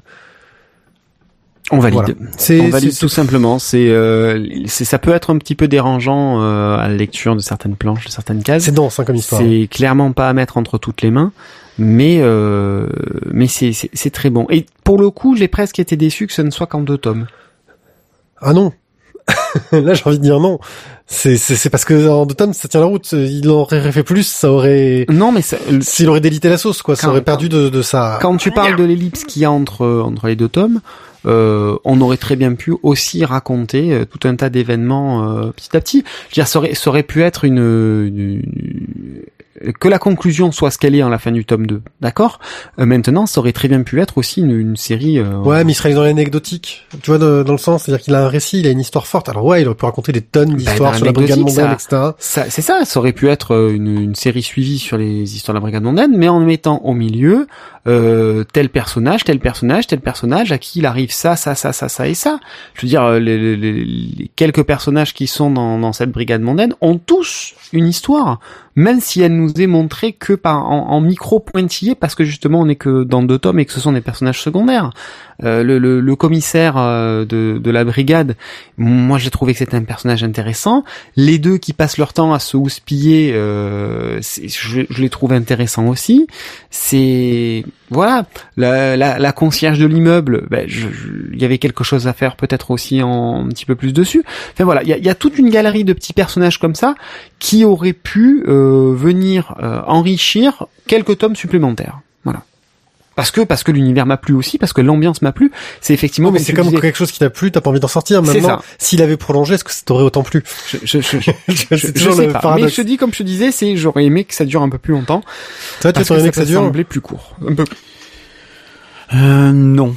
Non, parce que clairement, je pense que un petit peu comme toi, j'aurais eu peur qu'ils auraient qu'il qu'il ait trop délié le truc et qu'on ait euh, qu'on ait perdu. Euh, Dilué. qu'il aurait trop euh, allongé la sauce et que du coup, euh, ça aurait. Juste pour euh, pas ton mot. C'est ça. Mais tu connais Mathieu. hein. Ouais, voilà. Et donc c'est- c'est un moment, euh, à, à force de, de, de- de rajouter, rajouter, on aurait perdu, je pense, l'intérêt qu'on qu'on aurait pu avoir dans ces deux tomes. Surtout, surtout que moi j'ai, il y a plein de choses qui sont admirables, euh, mais la fin ne m'a pas, euh, m'a m'a pas mis la claque que j'aurais voulu. Voilà, c'est moi la- le, le, le, le final en fait m'a m'a pas déçu, mais euh, c'est pas une fin de de de, de c'est comme une fin de film quoi. C'est c'est pas la fin Une qui fin m'a de waouh. Ah, il y avait pas la grue qui montait pour faire un travelling arrière euh, pour montrer la scène. euh. Si, si, si. Si, si, il y avait le travelling arrière, tu as eu, tu as eu le plan large, euh, Ouais. mais ça m'a pas, voilà. Mais c'est, c'est, c'est un excellent diptyque, euh, qui est vraiment très, très bien mené. C'est pour qui? Faudra qu'on change hein, le c'est pour qui, qu'on trouve encore un truc. Faut qu'on trouve un truc pour faire un système de notation sans donner de notes. Mais C'est super galère. Bon, ben, alors, bah écoute, moi je vais faire, euh, donc, euh, c'est très bien. Voilà. Très Pour- bien, pour- bien, moyen, pour- suffisant, très insuffisant. Moi, je, je... Euh, point rouge, point vert? Ouais, non, c'est vrai que maintenant, moi je suis passé à, à feu rouge, feu, feu jaune, feu, feu, feu vert. Voilà. Mais moi, je mets un lapin bleu. Ok. Euh, ou smiley aussi, tu peux mettre des smileys, c'est cool. Démerdez-vous. Voilà. Lapin bleu. Voilà, bon, bah, faudra que j'invente un c'est pour qui pour le rajouter euh, sur. Non, le c'est pour qui Ben, c'est en fait déjà on peut dire pour qui ce n'est pas. Euh, c'est pas pour les enfants. Euh, ça. Évidence. Rein mes fifs. Captain Obvious, bienvenue parmi nous. Captain Obvious. c'est bon, ça, j'aime beaucoup. Euh, non mais voilà, c'est c'est c'est il faut il faut aimer les ambiances un petit peu un petit peu glauques. Voilà, parce qu'il faut avouer que le, le caractère et les ambiances sont excessivement bien rendus et, et c'est pas toujours très sain. J'aime bien la proposition de Randall. euh, À la place, tu peux dire euh, et dans quelle étagère tu le mets? La quatrième à gauche. Je, ouais, mais je, oui, mais euh, laquelle? Celle tu, tu vas relire tous les jours peut-être? Ah, euh, mais voilà, tu vois, tu vois Rand- Randall ouais. euh, rajoute euh, l'étagère accessible. Ok, je pense qu'on a notre, euh, tu vois, j'avais compris, j'avais compris ce que disait euh, Randall Je avant. pense que Randall, on va te piquer ta système de notation. euh, J'aime beaucoup. Ouais, on valide. On, Voilà. on vote, on vote. On vote. On, Euh, on bah, ce vote. sera pas pour la prochaine émission, mais pour celle d'après.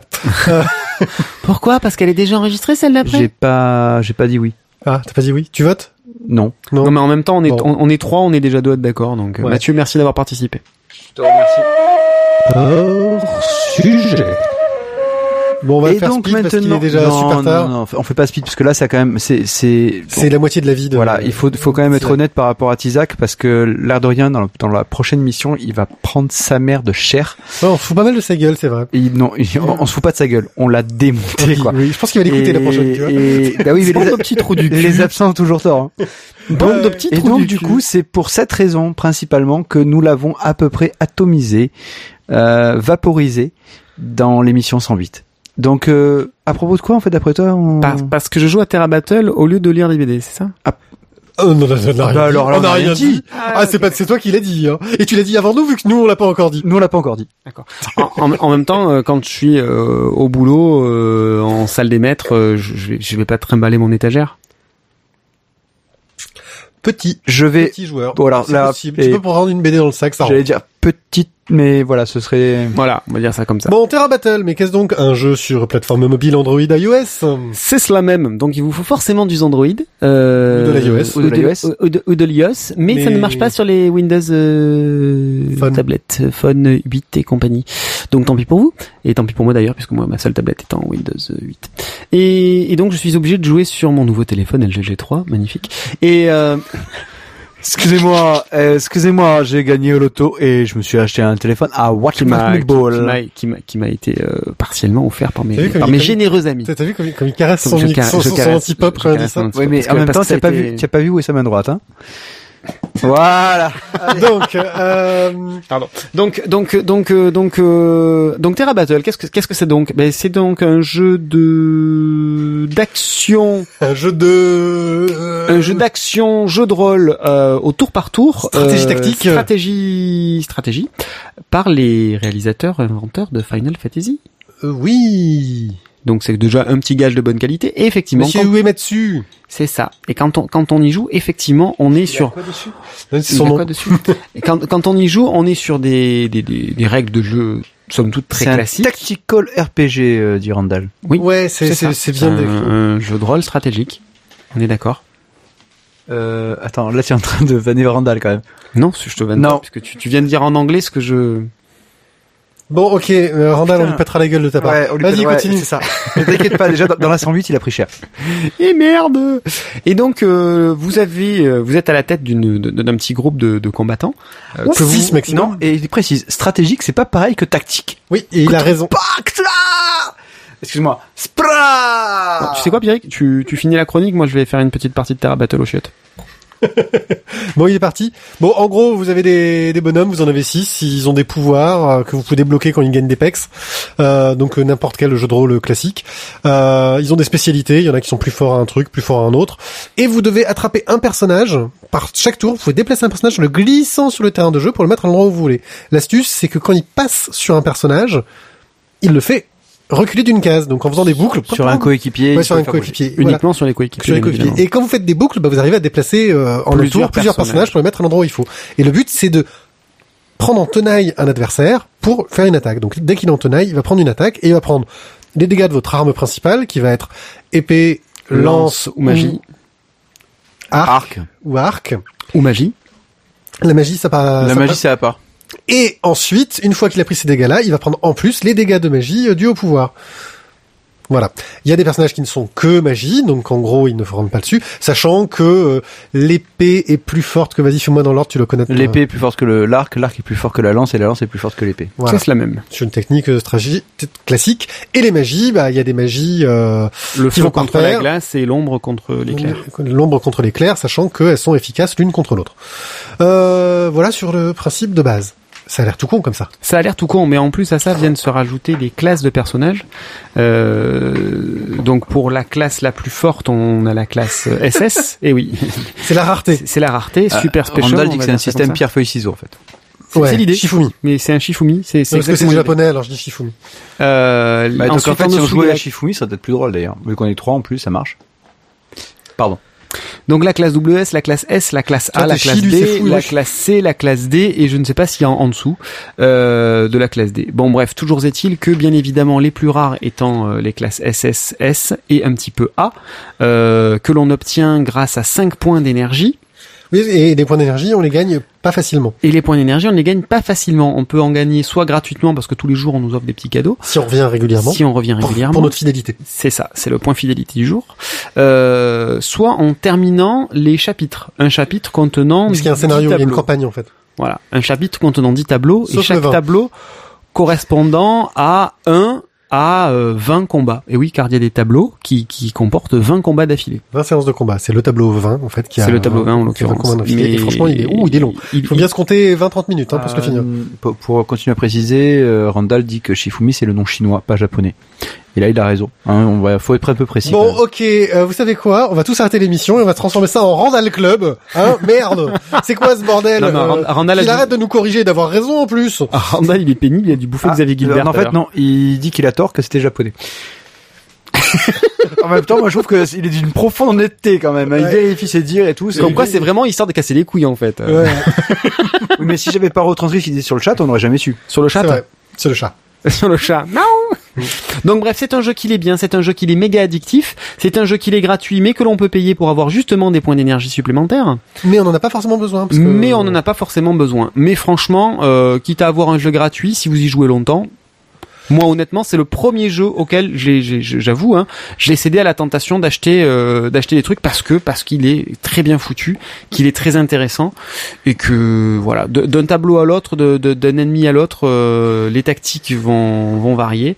Euh, on rajoute à ça euh, des tactiques, enfin des, des événements spéciaux dans les arènes où l'on va pouvoir récupérer des d'autres personnages qui, qui Oui, il y a des euh, événements qui qui sortent annoncent dans le jeu, qui nous permettent de s'affronter contre des monstres tout ce que tu veux. Voilà, sachant que chacun de ces personnages, chacun de ces, mon- ces monstres a trois niveaux euh, de progression à chaque fois, et que pour pouvoir euh, passer de l'un à l'autre de ces niveaux, autant pour les personnages normaux, il faut simplement récupérer des ingrédients que l'on chope de manière aléatoire dans les petits tableaux, autant pour ces personnages spéciaux-là, il faut les battre dans leur niveau euh, Avec pour gagner leur arme spéciale qui sert à augmenter, à avoir Et le niveau. Voilà, et là clairement on se retrouve dans euh, bah, dans du vieux Final Fantasy. euh, C'est pour ça que avec, moi j'ai euh, pas aimé avec niveau des, 3. avec des vraies tactiques quoi, parce que franchement Ouais, ça les niveaux 3 ils sont durs à... Et donc c'est ce que tu disais Randall on peut jouer en fait moi j'ai j'ai toujours pas à payer en fait Oui, je, pareil. me- je me régale à jouer euh, sans payer c'est gratuit Voilà, je dois en être à fait, plus de c'est au 80, je dois être à plus de 80 jours de jeu et j'ai pas payé. En fait, on a euh, on a une barre d'énergie, donc on consomme de l'énergie pour pouvoir accéder à un tableau,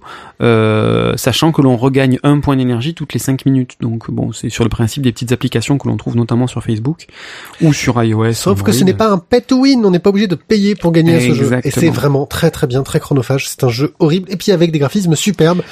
toutes les attaques sont sympathiques. sans fonctionne. compter en plus que alors il y avait peut-être une enfin ça devrait arriver qu'on puisse jouer contre ses potes en fait Ouais, en multi. C'est censé arriver en, multi, coop, en arène, en En fait, ils ont fait un système qui, en fonction du nombre de téléchargements du jeu, euh, plus ils ont de téléchargements dans le jeu, plus ils annoncent qu'ils vont rajouter des fonctionnalités.